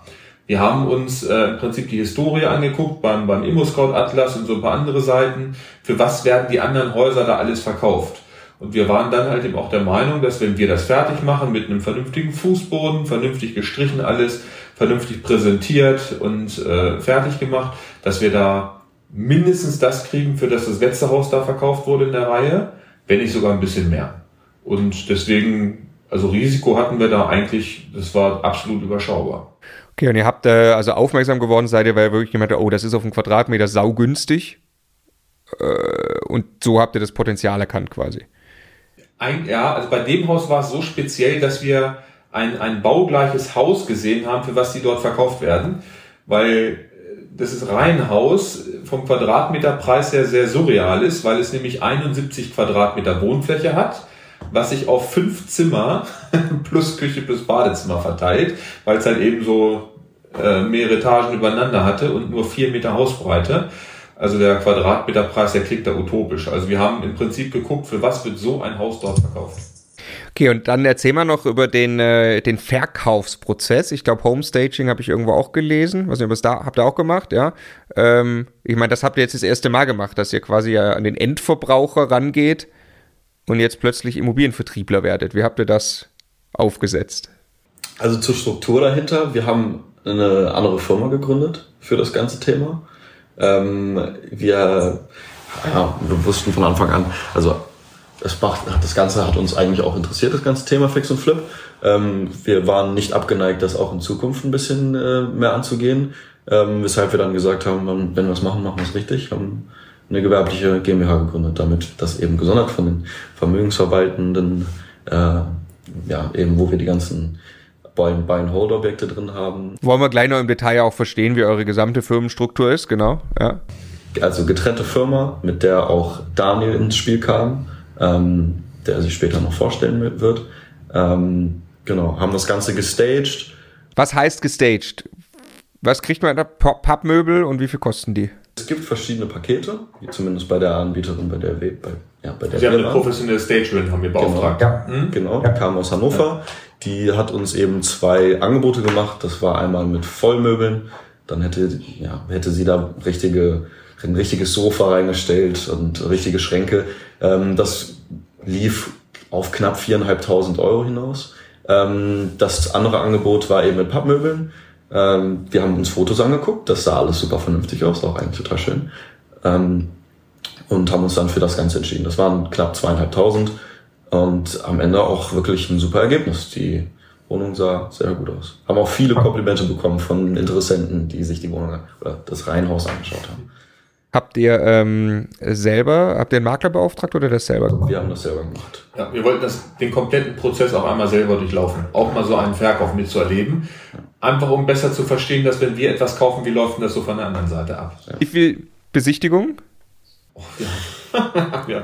Also über, über 200 Anfragen hatten wir insgesamt. Zum Kauf? Ja, zum Kauf und äh, auch extrem viele vernünftige. Also so ein paar Quatschsachen sind immer dabei, aber das waren wirklich extrem viele und wir haben das komplett durchgetaktet. Also wir haben im, quasi im 10-Minuten-Takt. Der eine ist dann immer die Treppe hoch mit einem Interessenten, der andere Interessent kam, dann ist der erstmal in den Keller und durch den Garten. Dann sind wir uns quasi einmal wechselhaft ähm, im Haus begegnet, so dass quasi jeder 20 Minuten hatte und äh, sind dann so im Prinzip, ich, ich weiß gar nicht mehr, wie viele Besichtigungen wir gemacht haben, aber es, es waren auf jeden Fall eine Menge. Es waren viele. Ja, wir haben mehrere Tage gemacht und es lief aber alles perfekt ineinander. Die Leute waren begeistert, waren zufrieden und am Ende hat man halt eben gesagt, wenn Sie kaufen wollen, geben Sie ein Angebot ab, haben denen so einen Zettel in die Hand gedrückt. Und ja, im Prinzip hatte dann einer ähm, Junggeselle, ja, ähm, der direkt da um die Ecke seinen Fischteich hat, der hat dann ähm, gleich den Kaufpreis abgegeben und hat gesagt, er kann das auch sofort alles abwickeln. Und der war uns ganz sympathisch, also sind wir dann ja, weitergegangen, haben zum Notar alles abgewickelt. Und ähm, Wer, wer wart ihr? Also habt ihr gesagt, hier, wir haben das angekauft und äh, aufbereitet und verkauft. Ähm, wie habt ihr euch selber dargestellt? Ja, die Leute fragen immer, warum verkaufen sie das denn hier? Und im Prinzip haben wir es auch ehrlich gesagt. Also wir haben das Haus hier gekauft, es war vermietet und ähm, im Prinzip aber so ein Haus zu vermieten, das macht halt einfach wenig Sinn. Also möchten wir es jetzt wieder verkaufen. Genau. Dass wir es halt eben nicht zehn Jahre hatten, sondern nur ein paar Monate das ist ja so ein, so ein Nebeneffekt, den haben wir dann zwar weggelassen, aber im Prinzip ist es ja genau so. Es war vorher vermietet, wir haben es gekauft, die Eigentümer hatten keine Lust mehr drauf und äh, wir wollten es auch nicht vermieten, weil ein Haus vermieten äh, bringt nichts von der Rendite, von der Instandhaltung von den ganzen äh, Gewerken, die man hat. Also im Prinzip, und da hat auch gar keiner kritisch nachgefragt oder irgendwas gesagt, war alles, also wirklich gute Besichtigung, alles gut. Also freut mich total, ja, äh, äh, dass das so gut geklappt hat. Der erste Flip, 50.000 Euro verdient. Ihr habt noch einen zweiten gemacht, den wollen wir jetzt gar nicht mehr im Detail durchsprechen, weil sonst läuft uns ein bisschen die Zeit davon. ihr habt einfach zu viel gemacht. Ähm, da habt ihr aber auch ungefähr 50.000 Euro gemacht, oder? Ähnliche Geschichte. Genau. Auch einmal Böden neu, neu gestrichen, gestaged und ab. Es ist schon, also ich meine, man spricht von Eigenkapital Turbo. Ihr habt das, das, das Wahnsinn, was ihr aufgebaut habt, mit einem Initialinvest von ungefähr 100.000 Euro, wie ihr gesagt habt. Jetzt habt ihr mit zwei Flips, ich sage jetzt mal nebenbei, weil ihr seid ja eh Vollgas aktiv in dem Thema, habt ihr quasi euren Eigenkapitaleinsatz verdoppelt, wenn man so will. Ne? Also das könnte man jetzt auch über den laufenden Cashflow sagen, aber einfach nochmal zweimal 50.000 Euro verdient. Äh, absolut, total surreal. Komplett verrückt, aber Genau so ist es. Ja. Freut mich. Ähm, jetzt lasst uns mal so ein bisschen über das Thema Sanierung sprechen und Handwerker, äh, weil ihr habt im Jahr 2020 auch noch äh, eure erste größere, ich glaube, du hast es Kernsanierung genannt, ne, Sebastian? Ähm, habt ihr gemacht und ähm, mich würde natürlich A, dieses Objekt interessieren, aber äh, B, äh, vielleicht vorweg einmal, ähm, wie macht ihr, wie kommt ihr an, an, an Handwerker ran? Äh, und wie macht ihr Renovierung und Sanierungsgeschichten? Weil es ja auch für Fix and Flip natürlich dann jetzt äh, gut, sowas zu haben. Erzähl mal. Ja, also das ist natürlich auch ein neuer Meilenstein für uns gewesen, weil so eine Komplettsanierung hatten wir nicht. Wir hatten bis jetzt nur so Fußböden, Wände, mal ein Badezimmer, mal eine Heiztherme tauschen lassen und so weiter. Aber bei dem Haus haben wir wirklich alles angefasst. Also es ist ein Gründerzeitenhaus, das ist von 1890 drei Wohneinheiten und die Verkäufer beide stark über 80 wollten das jetzt schon mal verkaufen, damit sie das dann quasi erledigt haben und ähm, wohnen auch noch in dem Haus drin in einer Wohnung. Das war denen halt eben wichtig, haben wir alles umgesetzt, kein Problem. Und wir wussten, dass wir dieses Haus aber jetzt entwickeln müssen und dann auch eine Komplettsanierung machen müssen, damit wir es auch effektiv vermieten können. Und die Handwerker, die wir haben, man muss die Guten auch immer pflegen, man muss natürlich auch immer so ein bisschen kritisch sein, wenn es um Pauschalpreise geht, dass man da dann nicht zu sehr ähm, äh, zu viel für irgendwelche Dinge bezahlt. Aber wir haben im Prinzip für fast alle Gewerke auch vernünftige Handwerker, mit denen wir vernünftig umgehen können, wo wir auch sagen können, pass mal auf, ich brauche hier in sechs Wochen ein Badezimmer, klappt das? Ja, nein. Oder ich habe heute einen Wasserschaden, fahr los. Also das ist auch eine ganz wichtige, entscheidende Sache, dass man da auch ähm, nicht irgendjemand ist, sondern wenn man anrufen sagt, ist es wirklich wichtig, dass dann was passiert. Und so haben wir halt eben eine Sanitärfirma, bei der das sehr gut funktioniert. Wir haben auch eine Elektrofirma und äh, wir haben so zwei, drei Allrounder, die im Prinzip alles andere machen, also was mit Fußböden, Wänden, Fliesenlegen zu tun hat und so weiter. Lokal ansässig? Alle lokal, komplett. Mhm. Mhm. Ja. Ist nicht das günstigste, aber wie gesagt, wenn man sie wirklich braucht, sind sie halt eben auch alle da. Das heißt natürlich für uns auch, wenn wir eine Rechnung kriegen, also ich habe noch niemals eine einzige Rechnung zwei oder drei Tage liegen gehabt. Also wenn die Rechnung kommt, ist es alles in Ordnung, wird die auch sofort überwiesen. Das wissen auch alle Handwerker und ich sage denen auch, wenn ihr hier irgendwas habt, Abschlagszahlungen, schickt mir die Rechnung und wir machen das entsprechend fertig und ähm, da können Sie sich drauf verlassen und so ist es halt eben ein Geben und ein Nehmen auf beiden Seiten. Und auch wenn wir irgendwelche Reklamationen, sage ich mal in Anführungsstrichen hatten oder irgendwelche Service-Sachen, alles problemlos, sofort alles passiert. Wisst ihr noch, bei dem äh, Dreier-Mehrfamilienhaus, wovon zwei Wohnungen ja in Airbnb, da sprechen wir äh, gleich auch noch ganz kurz mit Daniel dann drüber, aber jetzt nur mal die Sanierungsgeschichte. Ähm, wisst ihr noch, was habt ihr auf einen Quadratmeter bezahlt im Ankauf und wie viel habt ihr pro Quadratmeter dann in die Sanierung gesteckt? Ja, äh, Kaufpreis waren 350.000 Euro für 230 Quadratmeter. Das sind ähm, 1500 Euro Kaufpreis pro Quadratmeter. Ähm, dann haben wir eine komplette Sanierung durchgeführt. Wir haben die Heizungsanlagen, wir haben die alten Gasthermen rausgerissen, die waren alle fast 30 Jahre alt. Jede Etage hatte eine Therme. Wir haben im Keller eine Zentralheizung installiert, eine Gasbrennwerttherme. Und wir haben die Wasserleitung komplett neu gemacht. Wir haben die Abwasserleitung komplett neu gemacht. Wir haben die Badezimmer alle neu gemacht in diesem Zuge. Und in den beiden Wohnungen, erstes Obergeschoss und Dachgeschoss, haben wir im Prinzip dann auch alle Fußböden einmal neu gemacht, die Wände tapeziert gestrichen, die äh, dunkelbraunen Decken von damals alle weiß lackiert oder entfernt. In der einen Wohnung haben wir sämtliche Türen getauscht, weil die auch schon größtenteils kaputt waren. Und im ersten Obergeschoss haben wir komplett neue Fenster eingesetzt, weil die auch fällig waren. Das waren noch alte Holzfenster. Und insgesamt haben wir da 85.000 Euro investiert für die komplette Sanierung, wo aber auch alleine schon, ich glaube, 30.000 auf die Heizung, auf die Rohre und die äh, Sanitärinstallation allein schon abgefallen sind. Ja. Und genau, die Renovierungskosten haben wir dann so bei 300 Euro den Quadratmeter gehabt ungefähr. Ganz interessant aber noch bei dem, bei dem Aspekt der Renovierung. Wir haben das Ganze ja an äh, Daniel eben vermietet, ähm, wo später noch mehr zu erzählt wird. Ähm, das Ganze mit Umsatzsteuer. Und deswegen waren wir eben in der Lage, die Vorsteuer zu ziehen von allen Renovierungskosten. Also es waren größtenteils. Also ja, das Erdgeschoss nicht, aber die die meisten Kosten konnten wir. Genau, genau. Ähm, das waren ja, dann knapp 71.000, die wir netto dann bezahlt haben für die gesamten Renovierungs. Ja, also das ist das ist genial, ne? Also man, äh, wenn man quasi Nettopreise bezahlt beim Handwerker, das geht eben dann, wenn man mit Umsatzsteuer vermietet, da braucht man entsprechende Mieter dafür. Ah, sensationell. Also da kommt ja, da kommt ja jeder Trick zur Anwendung bei euch. Also Hammer. Martin Richter würde sich freuen, das zu hören. Ja, Umsatzsteuer ist nämlich auch noch, auch noch sein, sein allerliebstes Thema. Ähm, Okay, das ist, äh, wie ich finde, sehr günstig saniert. Sehr effizient, ja. Mega cool, ja, ja. Und äh, jetzt seid ihr also bei 1800 Euro auf einen Quadratmeter, wenn man beides zusammennimmt.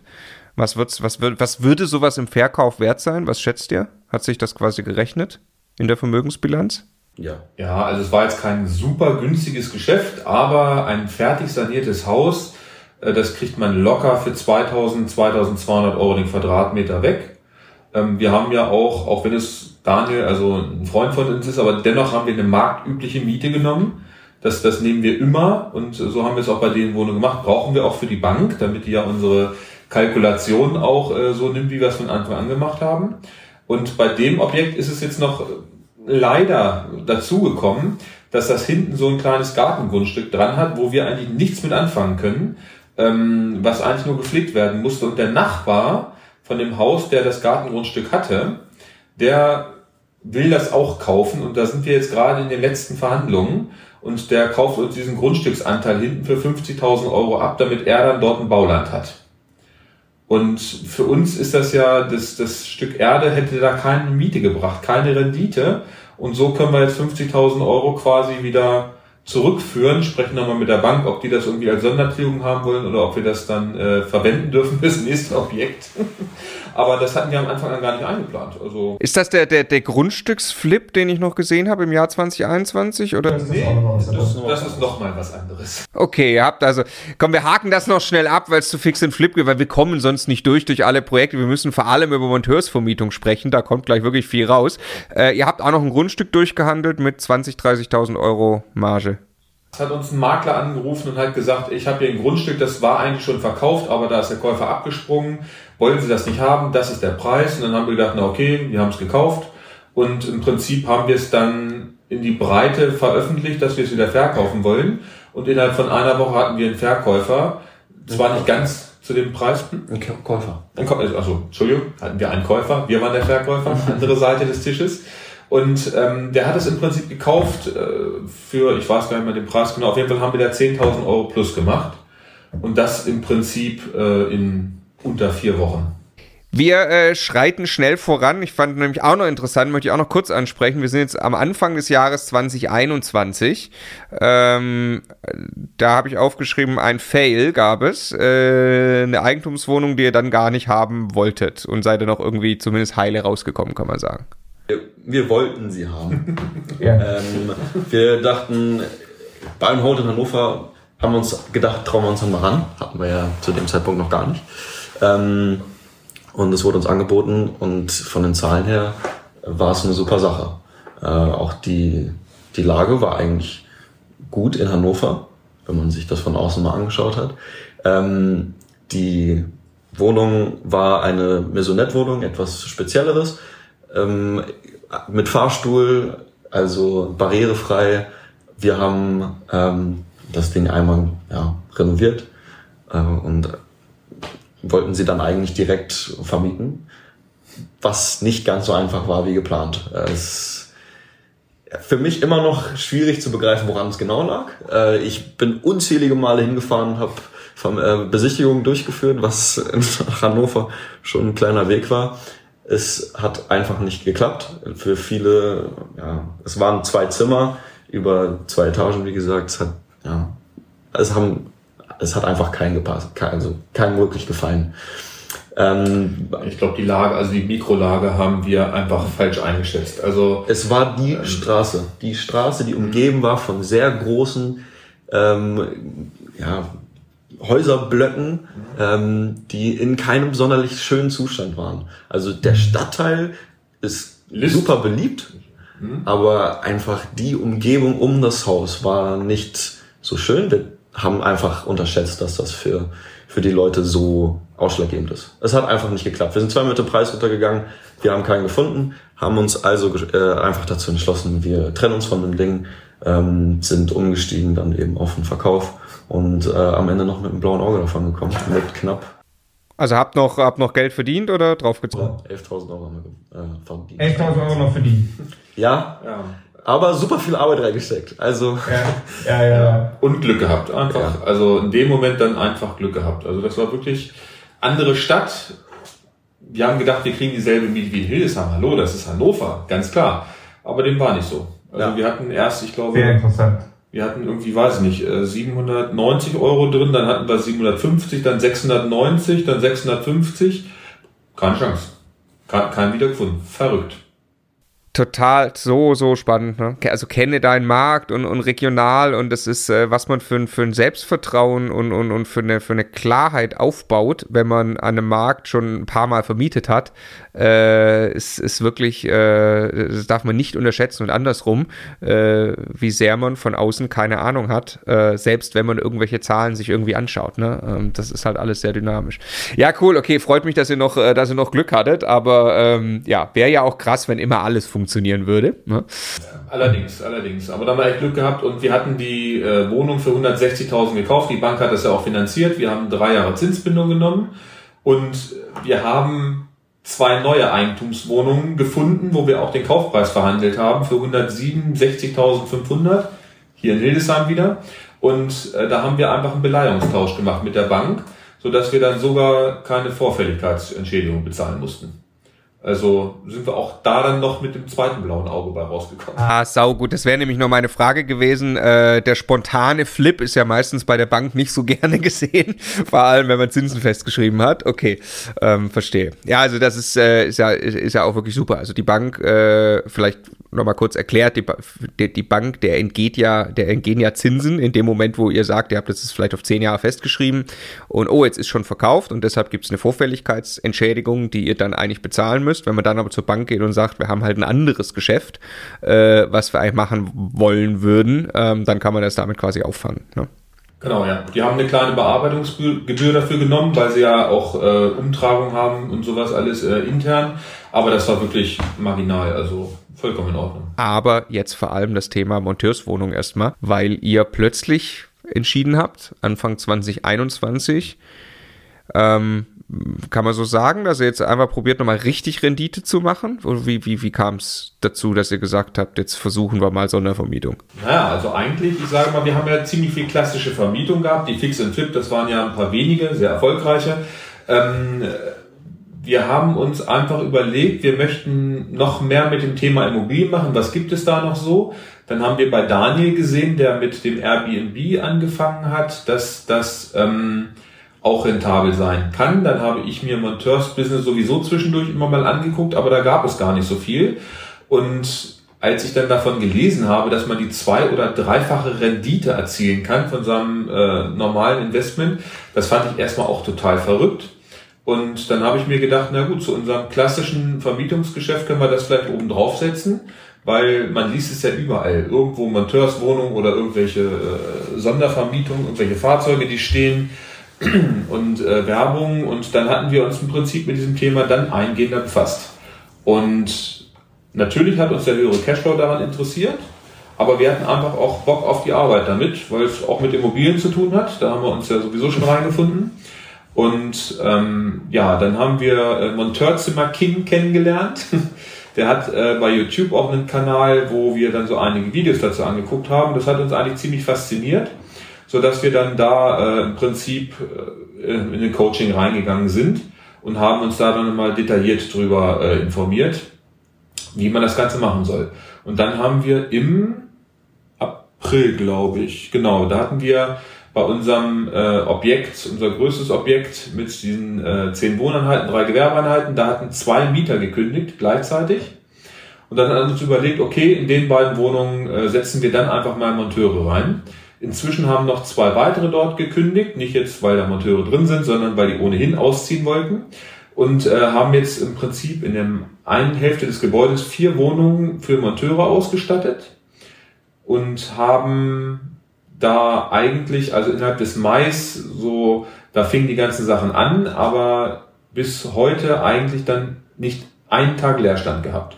Also die Wohnungen sind im Prinzip seit Juni komplett ausgebucht mit verschiedenen Monteurstrupps, die wir haben, so dass wir dann auch noch ein weiteres Objekt gekauft haben und jetzt noch ein weiteres Objekt gekauft haben, was wir noch ein bisschen umbauen.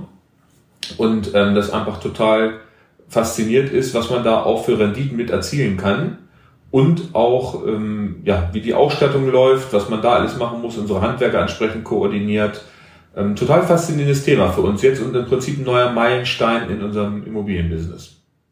Genau, erklär mal ein bisschen. Also ich habe jetzt hier äh, auf dem Zettel gesehen, es sind bisher zwölf Einheiten, die ihr speziell gekauft habt für diese Idee und dann habt ihr aus dem bestehenden Bestand heraus, ja, wie du gerade auch erzählt hast, schon an, an Monteure vermietet. Also ihr seid jetzt so bei 20 Monteurszimmern? Ähm, ja, wir Zimmer, ja, wir vermieten aber keine einzelnen Zimmer, weil das ähm, mhm. nicht funktioniert, wenn man so verschiedene Bautrupps aus verschiedenen Regionen, verschiedene Sprachen mhm. in eine Wohnung packt. Das führt eigentlich nur zu Schwierigkeiten. Also wir haben in dem einen Haus, das wir in Himmelstür haben, das äh, sind vier Wohnungen und davon sind dreimal drei Zimmerwohnungen und eine Vierzimmerwohnung. Und die haben wir Einbauküche reingesetzt, Waschmaschine, Trockner wir haben Einzelbetten, Schränke, überall Smart TVs reingesetzt. Wir haben kostenloses WLAN, das ist im Prinzip das A und O. Ähm, Parkplätze und WLAN ist das beide wichtigste für die, äh, für die Monteure. Und ähm, komplette Küchenausstattung, die ganze Wohnung so ausgestattet. Und haben dann im Prinzip ähm, ja, die Werbung, das lief über unser, ähm, wo wir das Coaching gemacht haben, der hat die ganze Werbung für uns gemacht, die ganzen Anzeigen geschaltet und ähm, seitdem haben wir jeden Tag, also wirklich eigentlich jeden Tag Anrufe von irgendwelchen Monteurs, Einzelzimmern oder irgendwelchen Gruppen, die Unterkünfte suchen und die suchen auch niemals, also ich, ich glaube kaum einen habe ich mal gehabt, der eine Woche irgendwie in die Zukunft denken wollte. Äh, die, die wollen meistens rufen an und sagen, in zwei Stunden stehen sie vorm Haus und möchten gerne einen Monat bleiben. Also ist keine Seltenheit. Ja, ja. Also, super auch. Kenne deine Zielgruppe. Ich finde das ja ganz, äh, äh, ganz, äh, ganz interessant bei Immobilien. Man denkt bei klassischer Vermietung erstmal so, ja, das ist halt eine Wohnung, die wird vermietet. Aber auch da kann man sich schon sehr viel Gedanken machen. Wer mietet die eigentlich? Braucht was für Wohnungsschnitte und kann sich da äh, auf den Markt spezialisieren. Und wenn man dann über Sondervermietung spricht, ähm, wo es ja dann äh, beispielsweise Expats gibt, also wenn irgendwelche Firmen Leute ins Ausland schicken, äh, die dann für ein Jahr was anmieten oder so, ähm, das ist eine eine Form von Sondervermietung, äh, die auch bei Zweckentfremdungsverboten teilweise ja noch funktioniert und so. Ähm, auch da muss man sich sehr einstellen auf die Zielgruppe und du hast gerade äh, ja perfekt beschrieben, wie ihr euch wirklich auf diese Zielgruppe genau, äh, genau eingestellt habt, mit auch der Ausstattung, die ihr dann anbietet. Ähm, weißt du, wo diese Werbung ausgespielt wird? Also ihr seid da ja Teil eines Franchise, wie ich es verstanden habe, und aber äh, wo wird die ausgespielt? Also wo werden die auf euch aufmerksam? Ja, also im Prinzip Google also Google Business Eintrag, das ist ja so der Klassiker, okay. den eigentlich jedes Unternehmen in Anführungsstrichen hat. Und dann gibt's halt eben auch die Internetseiten, wo Monteure gucken, also monteurzimmer.de, deutsches Monteurzimmer und meinmonteurzimmer.de. Das sind so die äh, drei größten Plattformen, die es eigentlich gibt. Und da sind dann auch die Anzeigen geschaltet und auch relativ generell gehalten. Das ist ja auch so der Unterschied zu Airbnb. Also bei Airbnb ist ja zum einen die Wohnungsausstattung eine ganz andere kostet auch viel mehr. Der Fokus der Leute, die dort wohnen, ist ein ganz anderer. Und bei Monteurswohnungen sind halt eben ganz andere Sachen wichtig. Und ähm, die auch bei der Werbung äh, ist halt eben entscheidend, welch, was schreibt man da rein, welche Faktoren sind da. Das heißt, man muss auch wissen und verstehen, was will ein Monteur eigentlich und warum sucht er sich diese Anzeige dann aus. Also der interessiert sich nicht, dass er äh, ein schönes, stylisches Wohnzimmer hat, mit irgendwelchen Pflanzen, dass er sich da wohlfühlt oder sowas alles, sondern der möchte in Ruhe schlafen, der möchte ein Einzelbett haben, der möchte ein schnelles WLAN haben, weil die kommen ja dann meistens aus anderen Ländern, damit die zu ihrer Familie auch guten Kontakt haben. Die wollen Smart TV haben, dass sie sich von ihrem Handy da irgendwelche Sachen streamen können. Und äh, Waschmaschine, Trockner, klar, wenn die da einen Monat drin bleiben, müssen die auch ihre äh, Wäsche waschen und so weiter. Und ähm, ist ein ganz anderer Fokus einfach auf das Objekt, wie man es auch ausstatten muss interessieren natürlich gleich die Zahlen. Ähm, vorher äh, nochmal die Frage kurz nach der Bedarfsanalyse. Ihr habt euch dann ja angeschaut, ähm, also die Frage ist natürlich für jeden, der das jetzt irgendwie sieht oder hört, funktioniert es bei mir? Ähm, wie kann man denn so einen Bedarf, also kann man auf die Portale, die du gerade genannt hast, kann man dort gehen und einfach mal gucken, wie viel wird da schon inseriert und oder wie, wie könnte man das machen? Ja, also insgesamt ist das sehr undurchsichtig, weil ich sage mal, bei Airbnb kann man auf die Seite gehen, man kann den Zeitraum eingeben und man kriegt die Wohnung ausgespuckt, die zur Verfügung stehen. Daran kann man relativ schnell erkennen, okay, entweder gibt's hier keine Wohnung oder die sind alle voll. Das ist bei den Monteuren anders. Ähm, man kann natürlich sehen, wie viele äh, Angebote, wie viele Unterkünfte gibt es hier, auch wie viele Zimmer haben die vielleicht, wenn man sich durchliest, aber das gibt überhaupt keinen Spiegel, wie viele Monteure sind hier wirklich untergekommen. Und wenn ich das jetzt mal auf uns betrachte, also wir haben natürlich für uns hier in Hildesheim geguckt, ähm, wie viele Angebote sind da, welche sind das? Sind das jetzt größere Anbieter, die so Großunterkünfte haben oder ist das Oma Erna, die ihrem Dachgeschoss irgendwie so zwei Zimmer dann noch zur Verfügung stellt und hin und wieder da mal einen Monteur hat? Ähm, haben uns da schon sehr intensiv mit befasst, konnten aber nicht wirklich abschätzen, wie viel ist jetzt wirklich die Resonanz, die wir haben. Und auch heute, wir haben das jetzt seit fünf, sechs, sieben Monaten betreiben wir das. Ähm, die Resonanz, die wir hatten, ähm, konnten wir gar nicht abschätzen. Und dann kommt noch dazu, dass wir zum Beispiel bei dem einen Objekt, was wir gekauft haben, da haben wir jetzt eine polnische Tiefbaufirma, die sind mit 20 Monteuren da, die haben im Prinzip das komplette Doppelhaus von uns gemietet und zwar für drei Jahre. Ein Festvertrag für drei Jahre. Und ähm, das ist erstmal unfassbar krass, auch die Rendite, die wir damit erzielen. Aber sowas kann man ja im Markt nicht abbilden. Man weiß nicht, habe ich jetzt von solchen Gruppen hier zehn Gruppen, die jetzt morgen eine Unterkunft suchen. Deswegen ist das ziemlich schwierig eigentlich so nachzuvollziehen. Aber was halt eben wichtig ist, man, die Stadt muss eine bestimmte Kerngröße haben. Hildesheim ist ja wie gesagt die kleinste Großstadt oder die größte Kleinstadt, je nachdem wie es ist. Ähm, wir haben viele Firmen und ähm, auch ähm, viele ja, ich sag mal so Glasfaserausbau zum Beispiel, das zieht da durchs gesamte Land und sowas alles. Das sind so auch, da haben wir auch zwei Wohnungen vermietet. Langzeit halt eben an so Glasfasertrupps, die halt eben diesen ganzen Ausbau machen. Und wenn man da so ein bisschen guckt, kann man so ein bisschen abschätzen, ähm, wie viel Bedarf ist das hier. Wie viel Rendite kommt rum? Also man, man darf es eigentlich fast gar nicht sagen, aber also ich habe immer so gesagt, nur die dreifache Rendite, das ist so ein schöner äh, Schaumschlägerspruch, aber ähm, also es ist tatsächlich so, wir vermieten ja pro Bett, pro Nacht. Das ist so die Berechnungsgrundlage. Je nachdem, ähm, was wir nun da haben, äh, haben wir zwischen 15 und 20 Euro. Das ist im Prinzip immer so der, der Durchschnittspreis, den wir haben. Mal 25, mal 12,50 Euro. Das kommt immer so ein bisschen drauf an. Wir haben in der Dreizimmerwohnung sechs oder sieben Monteure untergebracht und ähm, das sind im Monat im Prinzip 3000 Euro. Also wenn ich jetzt sechs Betten habe, äh, habe ich 3000 Euro Mietertrag. Davon muss ich natürlich bestimmte Kosten abziehen. Also sowas wie Strom, Heizung, Nebenkosten und ähm, Menschen, die da halt eben nicht so drauf achten, verbrauchen mehr Heizung als andere, verbrauchen mehr Strom. Das hat man natürlich. Wenn ich das aber alles darum bereinige, habe ich trotzdem bei so einer Dreizimmerwohnung 2000 Euro Ertrag. Und da ist schon die Instandhaltung mit abgezogen, weil es geht ja auch mal was kaputt, man muss was tauschen und man muss dann auch mal die Betten nach vier Jahren komplett tauschen, wenn sie durch sind. Und das ist da schon alles mit einkalkuliert. Das heißt, eine Wohnung, wo ich eigentlich äh, 650 Euro Kaltmiete oder 700 Euro Kaltmiete nehmen würde, habe ich so 2000 Euro. Fassbar. Also es ist, ich finde es wirklich total faszinierend, wir sind ja auch wirklich erst ein paar Monate im Geschäft, wir haben aber auch schon ein paar Stammkunden aufgebaut. Die rufen bei uns als erstes an. Wir haben vernünftige Objekte, die Preise wissen sie inzwischen auch schon und sagen, ich habe sechs Leute, haben Sie was? Ja, okay, schicken Sie die Rechnung. Und ähm, auch teilweise drei Monate ausgebucht, dann gleich für den Preis. Das ist schon echt unfassbar. Und die, ähm, gut, die, die Nebenkosten kommen noch. Ein Faktor, den man natürlich nicht vergessen darf, ist auch das Leerstandsrisiko ähm, weil solche Monteurstruppen sind natürlich im, ich sag mal, im Dezember. Also bis Weihnachten ist da vielleicht noch einiges, aber danach ist dann tote Hose. Der Januar ist meistens dann auch ein schlechter Monat, hat zumindest unser unser Monteurzimmer King gesagt, ähm, dass da halt eben auch mal ein bisschen Leerstandsquote eingeplant ist. Auf der anderen Seite kann man in der Zeit auch renovieren. Und das ist natürlich ein Punkt, den werden wir erst noch erfahren. Aber selbst wenn wir jetzt sechs, sieben oder acht Wochen Leerstand haben bei so einer Wohnung, die Rendite, die ich dann über zehn Monate mehr erziele, hat man ja da um Welten mit drin.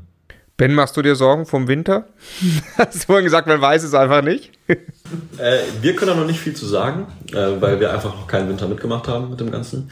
Ähm, man sagt aber, hm, ist ja auch eigentlich ziemlich logisch, im Winter sind für die Monteure ist einfach, es ist einfach weniger Arbeit hier. Also wenn es kalt draußen ist, dann werden keine Glasfaserleitung gelegt oder weiß ja, ich nicht. Ja. Es ist, man sagt, es ist, es wird weniger. Wir haben davon absolut noch gar nichts zu spüren bekommen. Ähm, so wie es gerade aussieht, werden wir jetzt schon bis zum nächsten Sommer alles voll haben. Also äh, ja. Wie viel Arbeit ist es? Unterschiedlich. Äh, also wie gesagt, die Anrufe kommen täglich. Die bearbeiten wir auch selber. Äh, E-Mails täglich, die bearbeiten wir auch selber. Ähm, dann hat man natürlich mit den, mit den Rechnungsschreibungen, äh, Schreiben noch ein bisschen mehr Arbeit. Ähm, ich sag mal, am Anfang ist es natürlich ein bisschen schwieriger. Du musst die Wohnung für die Monteure eben ja, fertig machen. Die müssen möbliert sein, muss man die Handwerker koordinieren. Es ist sehr viel, was man einkaufen muss, wenn man eine neue Wohnung reinkriegt, um ähm, die eben auszustatten.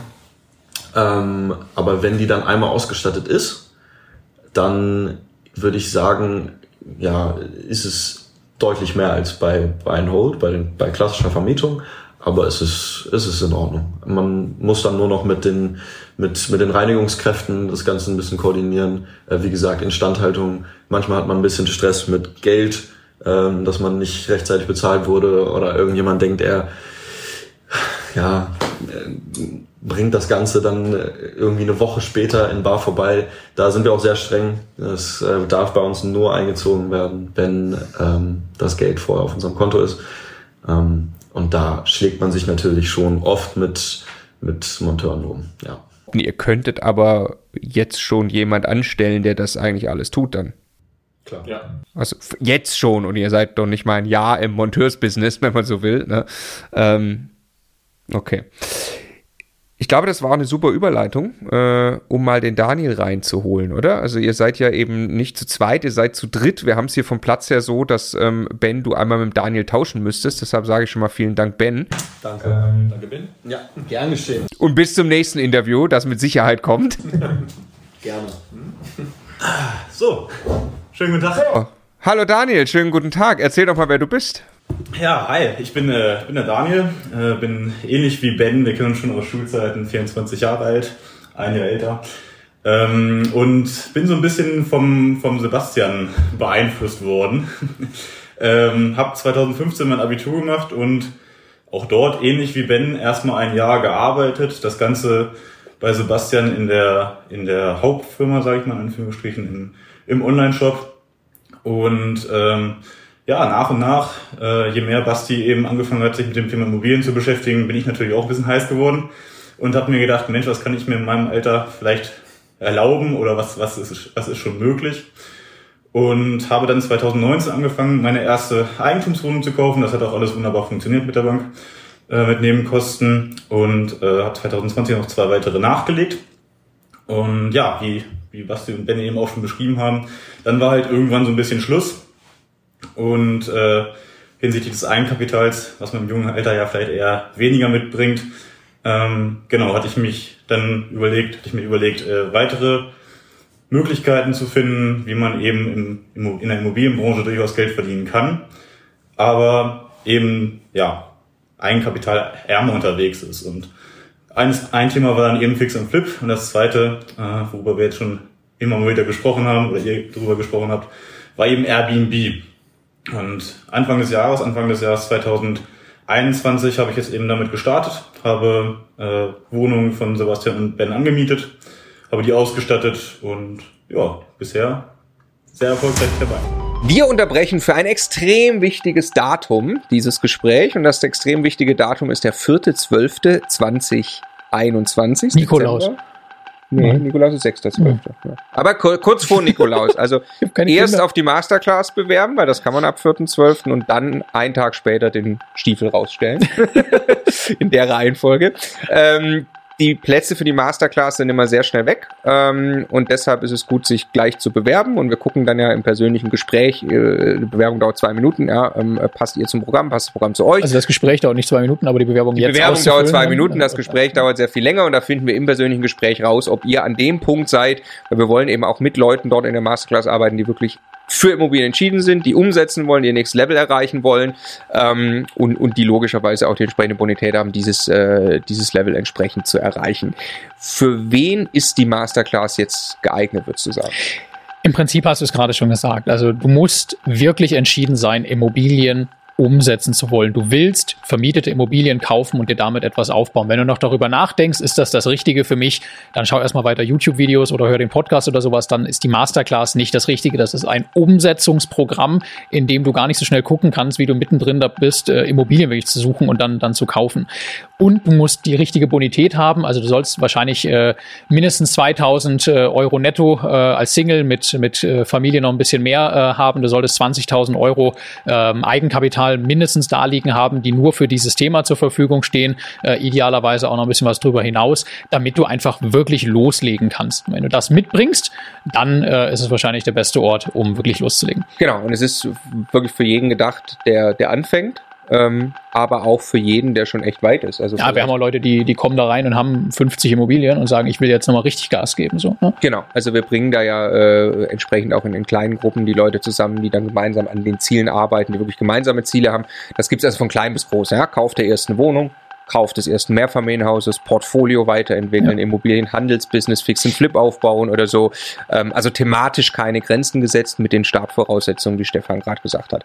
Dann am 4.12. am besten gleich bewerben. Und noch kurz der Hinweis, äh, ist 100% äh, kostenlos. Wir versuchen gerade Projektbeispiele aus der Masterclass in so ein Dokument zu laden, in PDF, wo wir quasi einfach immer, äh, wenn wir was mitkriegen, ähm, fragen, hey, dürfen wir da ein Projekt zeigen in allen Zahlen, damit man wirklich auch einfach von, von, von anderen Projekten inspiriert wird, davon lernen kann. Ja, aber man sieht, was, was kommt raus, wenn man sich auf diese Reise begibt. Also was machen Leute dann irgendwie nach sechs oder zwölf Monaten? Genau, und das ist sehr, sehr unterschiedlich auch. Ja. Ne? Also da gibt es kleine und große Projekte und wir können können ja nur einen kleinen Ausschnitt immer, immer zeigen, den wir wirklich verarbeiten. Wir bemühen uns da immer mehr reinzupacken in das Dokument. immocation.de slash Projekte. Sensationell. Ähm, auch, auch da, das ist ja das gleiche wie bei Ben ähm, äh, und auch bei dir ist natürlich erstmal der Hammer, äh, wie Junge jetzt durchstartet. Und ich finde das, äh, ich finde das so eine tolle Geschichte, dass äh, Sebastian auch du sagst, äh, hey, das ist geil, zusammen kann man schneller wachsen. Ähm, wir kommen jetzt gleich dazu, dass ihr euch auch wirklich zusammentut. Ähm, das haben ja Stefan und ich mal auch ganz früh schon für uns entschieden und mittlerweile mit immer mehr Leuten, wo wir wirklich einfach co-investieren und ich bin fest davon überzeugt, dass wenn man sich äh, zusammentut, dass einfach äh, ja, Großartiges und Größeres daraus entsteht und dass dann auch noch zwei so junge Leute betroffen sind, finde ich absolut großartig, weil das ist ja genau, also mit Anfang 20 hat man es einfach noch, noch schwerer, man hat meistens nicht 100.000 Euro auf dem Konto liegen, ähm, äh, da irgendwie zu starten. Ähm, jetzt äh, erzähl mal kurz noch, Daniel, äh, äh, Airbnb. Ich weiß schon, da kommen wir gleich noch drauf auf die, auf die Cashflows quasi. Ungefähr dreieinhalbtausend Euro Cashflow kommt in dem pro Monat, kommt in eurem, wenn man das mal jetzt alles zusammen schon mal in einen Topf wirft, ähm, von euch dreien kommt äh, über Airbnb. Ähm, wie funktioniert das? Wieso gibt es da auch so viel Geld?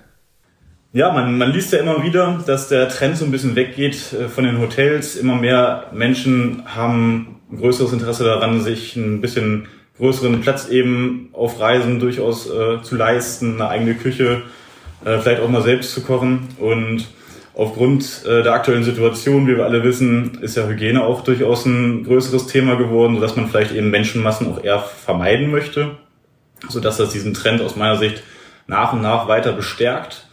Dazu kommt, dass Hildesheim, auch wenn man es als Hildesheimer vielleicht immer gar nicht so denkt, durchaus eine stattliche Zahl an Übernachtungen hat äh, und ja, am Ende des Tages, es ist natürlich so ein bisschen, so ein bisschen aufgeteilt. Wir sprechen zwar immer von Airbnb, es geht aber eigentlich gar nicht nur um dieses eine Portal, sondern auch Booking.com wird bespielt, auch äh, mhm. andere Portale wie Expedia oder Fevo Direkt werden bespielt. Und nebenbei versucht man natürlich auch, ja, eine eigene Marke aufzubauen, ne? einen Namen zu generieren in Hildesheim für Übernachtungen, für kurzfristige möblierte Übernachtungen, wo Leute auch einfach direkt auf die zukommen und bei dir direkt buchen die Portale verlangen natürlich eine gewisse Provision und die spart man sich bei diesen Direktbuchungen einfach, Buchungen einfach. Und ja, das sind jetzt zwei Wohnungen aktuell. Äh, die dritte geht ja morgen an den Start und äh, bis zum Ende des Jahres werden drei weitere dazukommen. Warte mal, es sind zwei Wohnungen bis jetzt und äh, ihr habt dreieinhalbtausend Euro freien Cashflow im Monat. Bitte zwei sind es, sind es zweieinhalb äh, mit der dritten, die jetzt morgen dazu kommt, können wir von dreieinhalb durchaus sprechen, ja. Und äh, bis Ende des Jahres, erste Elfte, werden äh, noch zwei weitere Wohnungen dazukommen. Äh, und eine dritte, schauen wir mal, da ist noch nicht so ganz klar, wie das mit der Übergabe funktionieren wird. Aber so dass wir das bis Ende des Jahres, aktuell ich konkret, äh, ungefähr sechs Wohnungen haben werde, die das Thema Airbnb, Booking.com, wie auch immer, äh, eben bespielen. Und am Ende läuft es eben so, dass ich Mieter bin. Ich bin, habe also so gesehen kein Eigentum, sondern miete ganz konkret zum normalen Mietzins eben die Wohnung an, statte dann aus, wie Basti eben auch schon gesagt hat, die Investitionen sind durchaus ein bisschen höher als im Monteur, im Monteur-Business. Ähm, am Ende des Tages hat man aber, ja, ich sag mal, seine, seine Investition hat man nach einem halben Jahr bis Jahr, je nachdem natürlich, wie es läuft, wieder drin. Aktuell habe ich halt Auslastungen von über 90 Prozent, sodass das absoluter Wahnsinn ist. Klar, man denkt, wenn man sowas startet, natürlich, äh, dass es funktionieren wird, keine Frage, sonst würde man es nicht tun. Aber dass es so krass ist, hätte ich, hätte ich auch nicht erwartet. Wer, wer sind das? Also über 90 Prozent finde ich auch absolut krass. Äh, ich sage jetzt mal für Hildesheim. Ich hoffe, ihr nehmt es mir nicht, nicht übel. Es ist ja jetzt nicht München oder Berlin, wo man das vielleicht erwarten könnte in Sachen Tourismus. Wer mietet das? Das ist total unterschiedlich. Also ich, äh, es, es gibt äh, die, die Geschäftsreise klassisch. Ich sage mal, der Manager, der durch die Gegend tourt und irgendwie morgen den Kundentermin hat. Es gibt auch die Handwerker, die auch manchmal bei mir tatsächlich übernachten. Sind zugegebenermaßen nicht immer die, die ich unbedingt haben möchte, aber auch die kommen. Äh, wir haben den normalen Tourismus, Leute, die einfach Hildesheim besuchen, weil sie von hier kommen, weil sie hier Familie haben weil sie die Stadt interessiert. Hildesheim hat ja sehr viele Kirchen, wie man vielleicht weiß, wenn man schon mal gegoogelt hat. Und ähm, ja, auch einfach grundsätzlich Firmen, die die Auszubildende hierher schicken zu Lehrgängen, äh, ganz verschiedene, ganz verschiedene Gäste, Leute, die gerade ihre Wohnung renovieren, für einen Monat was, was anderes brauchen, für, als Übergang. Ne? Das ist einfach ganz verschiedene, ganz verschiedene Gäste, die man da hat. Und die Schichten hätte ich niemals so gedacht, dass sie so, so, ja, so verschieden auch am Ende des Tages sind. Ja, ist auch cool. Ich finde es auch total äh, toll, dass du quasi über Rent-to-Rent eigentlich einsteigst. Ich kenne da mittlerweile auch, also gibt's ja Riesenanbieter und ganz kleine und ganz viele Leute, die sich einfach auf den Weg machen und sagen, ich miete klassisch an und habe aber irgendwie ein besseres, zielgruppenorientierteres Vermietungskonzept, in welcher Form auch immer. Und dadurch habe ich natürlich eine Marge und so kann ich sehr eigenkapitalschonend auch, äh, auch einsteigen. Ne? Ähm, Genau, jetzt äh, steigst du ja aber größer ein. Ähm, äh, wie war das? Hat der Sebastian irgendwann zu dir gesagt, äh, willst du nicht komplett mitmachen oder wie hat sich das entwickelt? Ich glaube, es war andersrum, oder? Ich glaube, du warst das. Ja, ja also das Thema ist natürlich, ich habe, äh, vielleicht hätte ich das nochmal am Anfang erwähnen sollen, eine Ausbildung gemacht 2016 zum Industriekaufmann. Bin dann 2019 fertig geworden in, in einem Unternehmen, das ist ein mittelständischer äh, Automobilzulieferer so ja, kleinere Konzernstruktur, habe dann dort im, im ja, Finanzbereich gearbeitet und habe jetzt angefangen, berufsbegleitend zu studieren, bin mir aber eigentlich schon seit, ja, eigentlich seit ich dich kenne, sicher, dass das Angestelltenverhältnis auf Dauer für mich einfach nicht das Richtige ist. Ich habe Bock, mich selbst zu verwirklichen mit, mit Themen, wo ich ja, konkret Bock drauf habe, wo, äh, wo ich ja, einfach für mich selbst was aufbauen kann und äh, nicht Zeit meines Lebens eben Zeit gegen Geld austauschen. Und ja, es war eben die Situation, dass das Airbnb-Business, was so wie ich aufgebaut habe, bislang ganz gut funktioniert, ähm, passte ganz gut zu der aktuellen Entwicklung der Monteurzimmer. Und ja, sicherlich ist es eben das, das Problem, es fällt natürlich etwas mehr Arbeit an als im normalen Buy and Hold. Und neben dem Vollzeitjob und dem Studium ist es dann manchmal dann doch ein bisschen schwierig, auch noch ich sag mal, 10, 20 Stunden in die Weiterentwicklung des, des Airbnb-Businesses zu stecken. Einfach auf Dauer ist es, ist es nicht, nicht möglich, alles so konkret umzusetzen, auf, auf einem Niveau, was man einfach selber für sich auch gerne haben möchte. Ne? Ich habe ja eben gesprochen vom Markenaufbau, strategische Weiterentwicklung des Ganzen. Man möchte ja nicht nur mitschwimmen, sondern man will ja dann auch irgendwo der Beste sein am Markt. Und ja, da haben wir einfach dann uns überlegt, Mensch, das gilt ja eigentlich für beide Businesses und sie sind letztlich auch sehr ja, deckungsgleich. Die Zielgruppe ist sicherlich anders. Ähm, es gibt ein paar Spezialitäten in, in, beiden, in beiden Businesses, aber am Ende des Tages heißt es ja schon ähnlich. Und ja, die Überlegung war einfach, dass wir zu dritt äh, uns an den Tisch gesetzt haben, haben gedacht, Mensch, wie kriegen wir das hin, wie können wir das machen? Eine Firma gibt's ja sowieso schon zufälligerweise aus dem Fix-and-Flip-Bereich. Und ja, dann kam eins zum anderen und ich habe letzte Woche Donnerstag tatsächlich mich dafür entschieden, das war's mit dem Angestelltenverhältnis.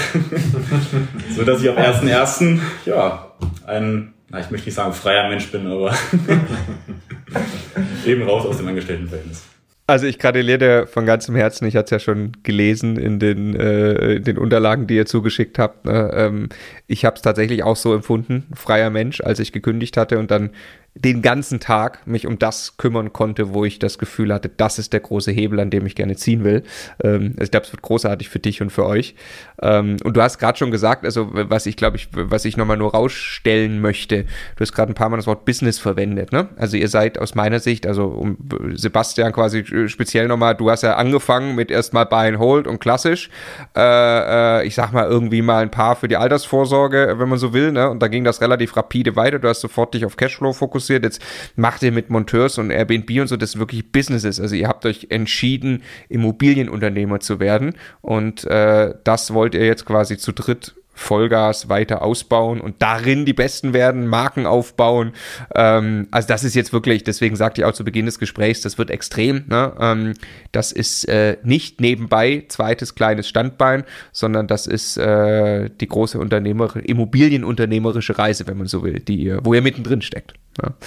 Ja, absolut, ja. Ich meine, du sagst es ja, es ist ziemlich extrem. Also ähm, das kommt uns immer gar nicht so vor. Ich meine, wenn wir es dann irgendwie so reflektiert betrachten, natürlich ist das extrem, äh, weil ein anderer, der, ich sag mal, pro Jahr jetzt eine Wohnung kauft, dann vielleicht mal ein Mehrfamilienhaus, was ja auch schon eine krasse Entwicklung ist, weil so viel, das ist ja auch was Langfristiges.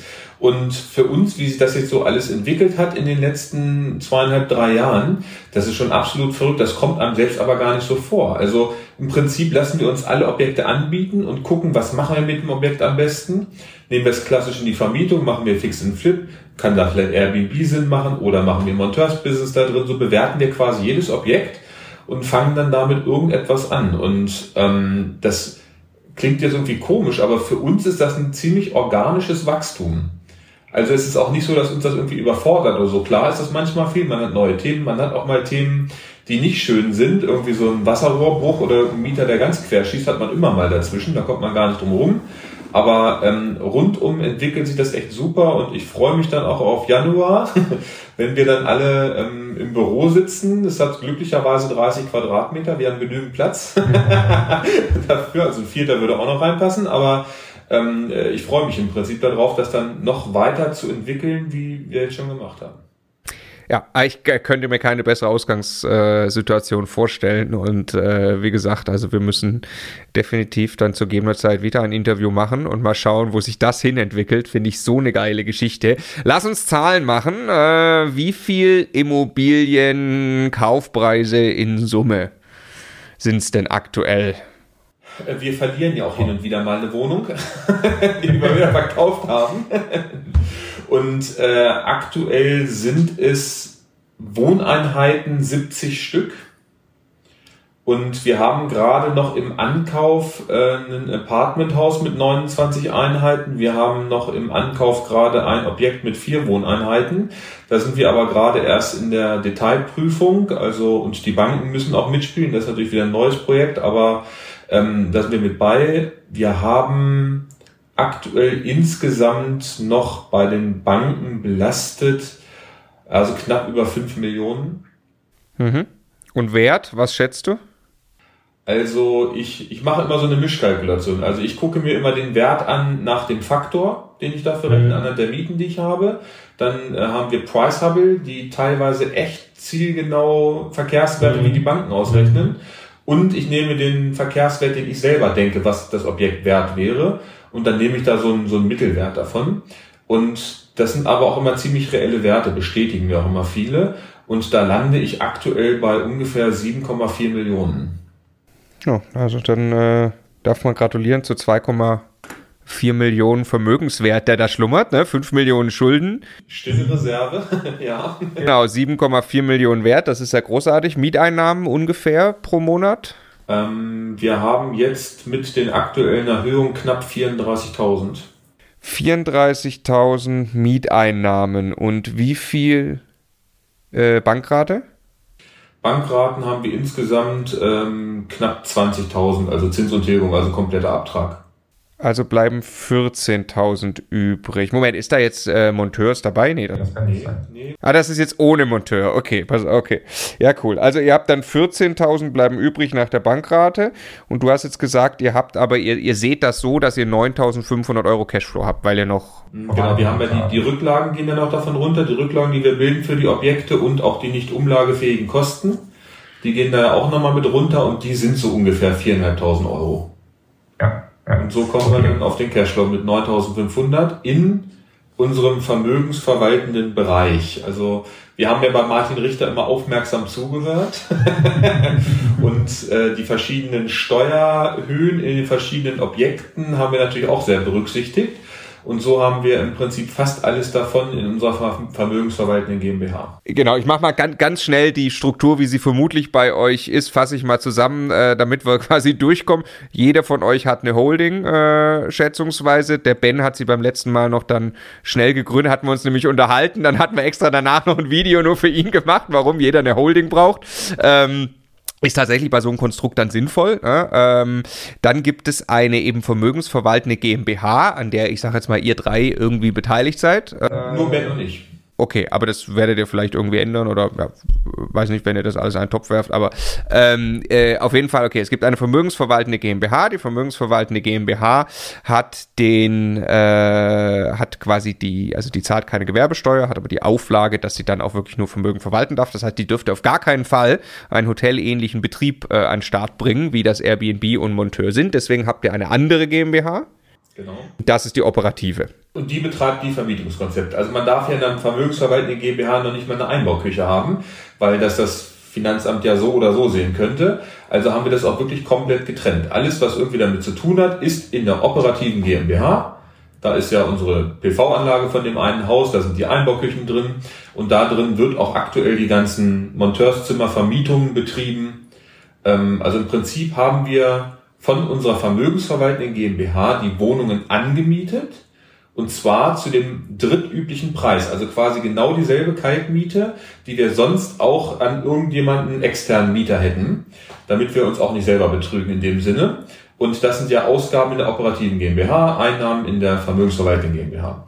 Und in der operativen haben wir das als Kosten drin, betreiben da halt eben auch Strom, Miete, Nebenkosten werden da bezahlt, die Ausstattung für die ganzen also das ganze Inventar im Prinzip, die Küche, die Verbrauchsgüter, auch das Personal für die Reinigung und so weiter.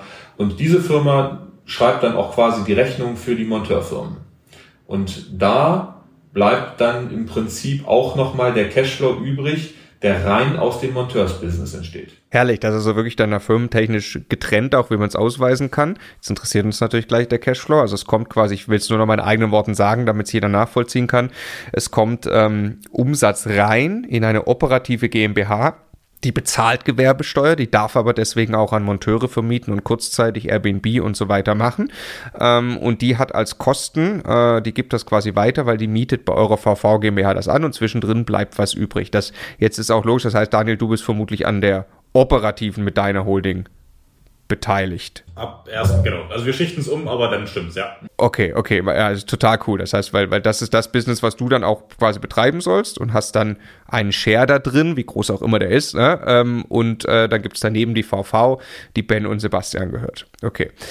So, und in der operativen, wenn die normale Miete abgezogen ist und alle Kosten, bleibt jetzt wie viel jeden Monat übrig durch Monteure und durch Airbnb? Also in der operativen sind ja aktuell ähm, ein ziemlich großes Einfamilienhaus, drei ein, also drei Wohnungen, die wir betreiben mit Monteuren und zwei Wohnungen, die wir mit Airbnb betreiben. Und aus diesen Objekten erzielen wir im Monat einen positiven Cashflow von 13.000 Euro. Genau, Stand heute. Ja. Stand heute. Ich glaube es immer selber noch nicht, aber es ist so nachgerechnet vom Steuerberater bestätigt.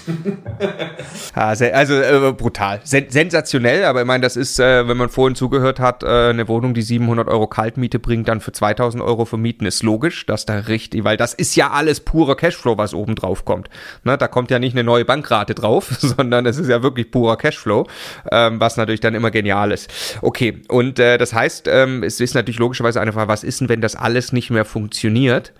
Ja, dann haben wir immer den Plan B und der ist, wir können die Wohnung jederzeit alle wieder klassisch vermieten. Wir müssen vielleicht einmal den Fußboden neu machen, einmal streichen, aber das ist relativ schnell passiert. Aber alle Einheiten, die wir haben, können wir sofort ganz normal wieder in die klassische Vermietung geben. Genau, also du hast äh, in der VV GmbH ja gesagt, rechnest du mit 9.500 Euro Cashflow, die du jeden Monat hast, die dort auflaufen. Die würden quasi einfach weiter so laufen, wenn auch kein einzelner Monteur oder Airbnb-Mieter mehr käme. Oder Wenngleich, das hatten wir gerade auch noch nicht, äh, Zweckentfremdung ist kein Thema an eurem Standort. Ja, mhm. aktuell nicht, genau. Genau, muss man, muss man also immer dazu wissen und erklären. Sondervermietungsmodelle bergen natürlich Risiken. Also in München darf ich sowas zum Beispiel schon mal gar nicht machen, weil das natürlich in München nicht gewünscht ist, dass eine Wohnung, die dem normalen Mietmarkt zur Verfügung stehen könnte, dann von Monteuren oder Airbnb-mäßig genutzt wird. Da gibt es, wie gesagt, auch Sonderformen, die dann doch gerade noch möglich sind. Aber ich glaube, dessen muss sich jeder bewusst sein, dass solche Geschäftsmodelle ähm, auch, äh, auch mal plötzlich kippen können durch, durch irgendeine Gesetzesänderung. Ne? So, aber dann habt ihr immer noch ja klassisch äh, den, den, den Cashflow ganz normal aus den Immobilien. Genau. Habt ihr Angst vor, äh, vor dem großen Schuldenberg? Also wir haben es gesehen, der Wert ist höher. Jetzt nehmen wir aber mal an, äh, Immobilienpreise äh, stagnieren über lange Zeit, weil jetzt gab es lange Zeit, also ich, wir machen quasi einfach ein Worst-Case-Szenario oder sie gehen sogar runter. Ähm, macht ihr euch Sorgen aufgrund der hohen Schulden? Nein. Also ähm, da habe ich oft drüber nachgedacht und ich da habe mir auch gedacht, mein Gott, jetzt ist noch mal noch mal was obendrauf, noch mal was obendrauf. Aber im Prinzip, wenn ich mir die Zahlen angucke, ähm, äh, mein Vater ist auch ein sehr vorsichtiger Mensch, Beamter Zeit seines Lebens, äh, mit dem führe ich auch immer öfter Gespräche darüber, der hat eine andere Sichtweise dazu. Und da sage ich auch immer nur, unsere Mieten könnten um 30 Prozent einbrechen und wir hätten immer noch Cashflow null. Wir könnten fast über 30 Prozent einbrechen und es würde überhaupt kein Problem bereiten. Genauso ist es mein, gut, wenn die Werte der Immobilien, die Banken haben interne Bewertungen dafür, aber eine Bank hat ja auch keine Lust auf Verwertung. Aber ähm, auch wenn ich das rechne, wir haben ja eine Tilgungsrate über den gesamten Bestand im Durchschnitt von, ich glaube, 3,5 Prozent ist die Tilgung. Und ähm, das geht ja im Prinzip konstant runter von den, äh, von den Darlehenswerten, die wir haben. Und selbst da ist es so, wenn unsere Immobilien in der Bewertung um 30 Prozent nach unten gehen sollten, haben wir immer noch unseren errechneten Restschuldwert. Also selbst das und wenn irgendetwas mit 30 Prozent nach unten rüttelt, ähm, dann sind die Probleme global größer als, als ein, ein, ein konsolidiertes Problem in unserem kleinen Firmenkreis.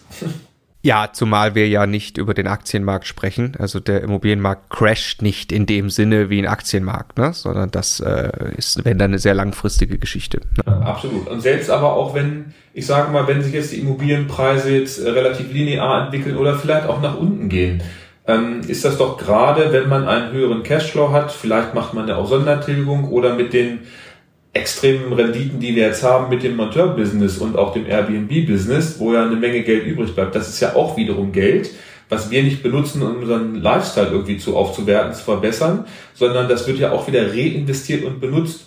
Und ich habe das mal ganz verrückt ausgewertet. Wir haben ein so ein äh, auf dem Dorf ein älteres Haus gekauft, wo wir jetzt einen Dauermietvertrag über drei Jahre mit Monteuren geschlossen haben.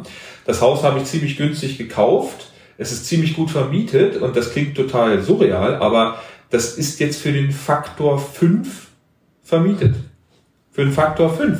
Das klingt vollkommen wahnsinnig. Mit normaler klassischer Vermietung würde ich das ja niemals erreichen. Da wäre Faktor 15, 16. Also Faktor 5, der Kehrwert ist 20% Mietrendite, wer gerade in Mietrendite denkt, ne? Mhm, genau. Also in fünf, fünfeinhalb Jahren hätte ich im Prinzip dieses Haus komplett abbezahlt. In der Theorie. Also das ist schon, das ist schon verrückt. Und gerade wenn man sowas hat und nutzt das Geld dann auch effektiv, also verbessert seinen Bestand oder macht auch Sondertilgungen oder nimmt bei einer neuen Finanzierung nicht eine 100% Finanzierung, sondern weniger, ähm, dann kann man sich ja auch dadurch absichern. Finde ich, finde ich sehr, sehr, äh, sehr vernünftig und weitschauend, was du gerade gesagt hast, wie man diesen Cashflow einsetzen könnte jetzt, weil äh, das führt jetzt auch, auch über äh, zu, zu der einen Frage, die ich noch habe, nach eurem Warum. Ähm, man kommt ja dann schnell in einen Strudel, es fangen Dinge an zu funktionieren, es macht großen Spaß, die Cashflows sind groß, man könnte ja eben dieses Geld jetzt nehmen und es wieder maximal hebeln äh, und absolut an die Grenze fahren. Ähm, was, was treibt euch an? Wo soll das Ganze hingehen und eben warum?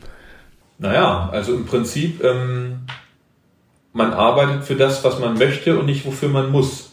Also ich, gut, ich bin jetzt selbstständig, ich habe mein Leben sowieso relativ entwickelt, wie ich das haben möchte.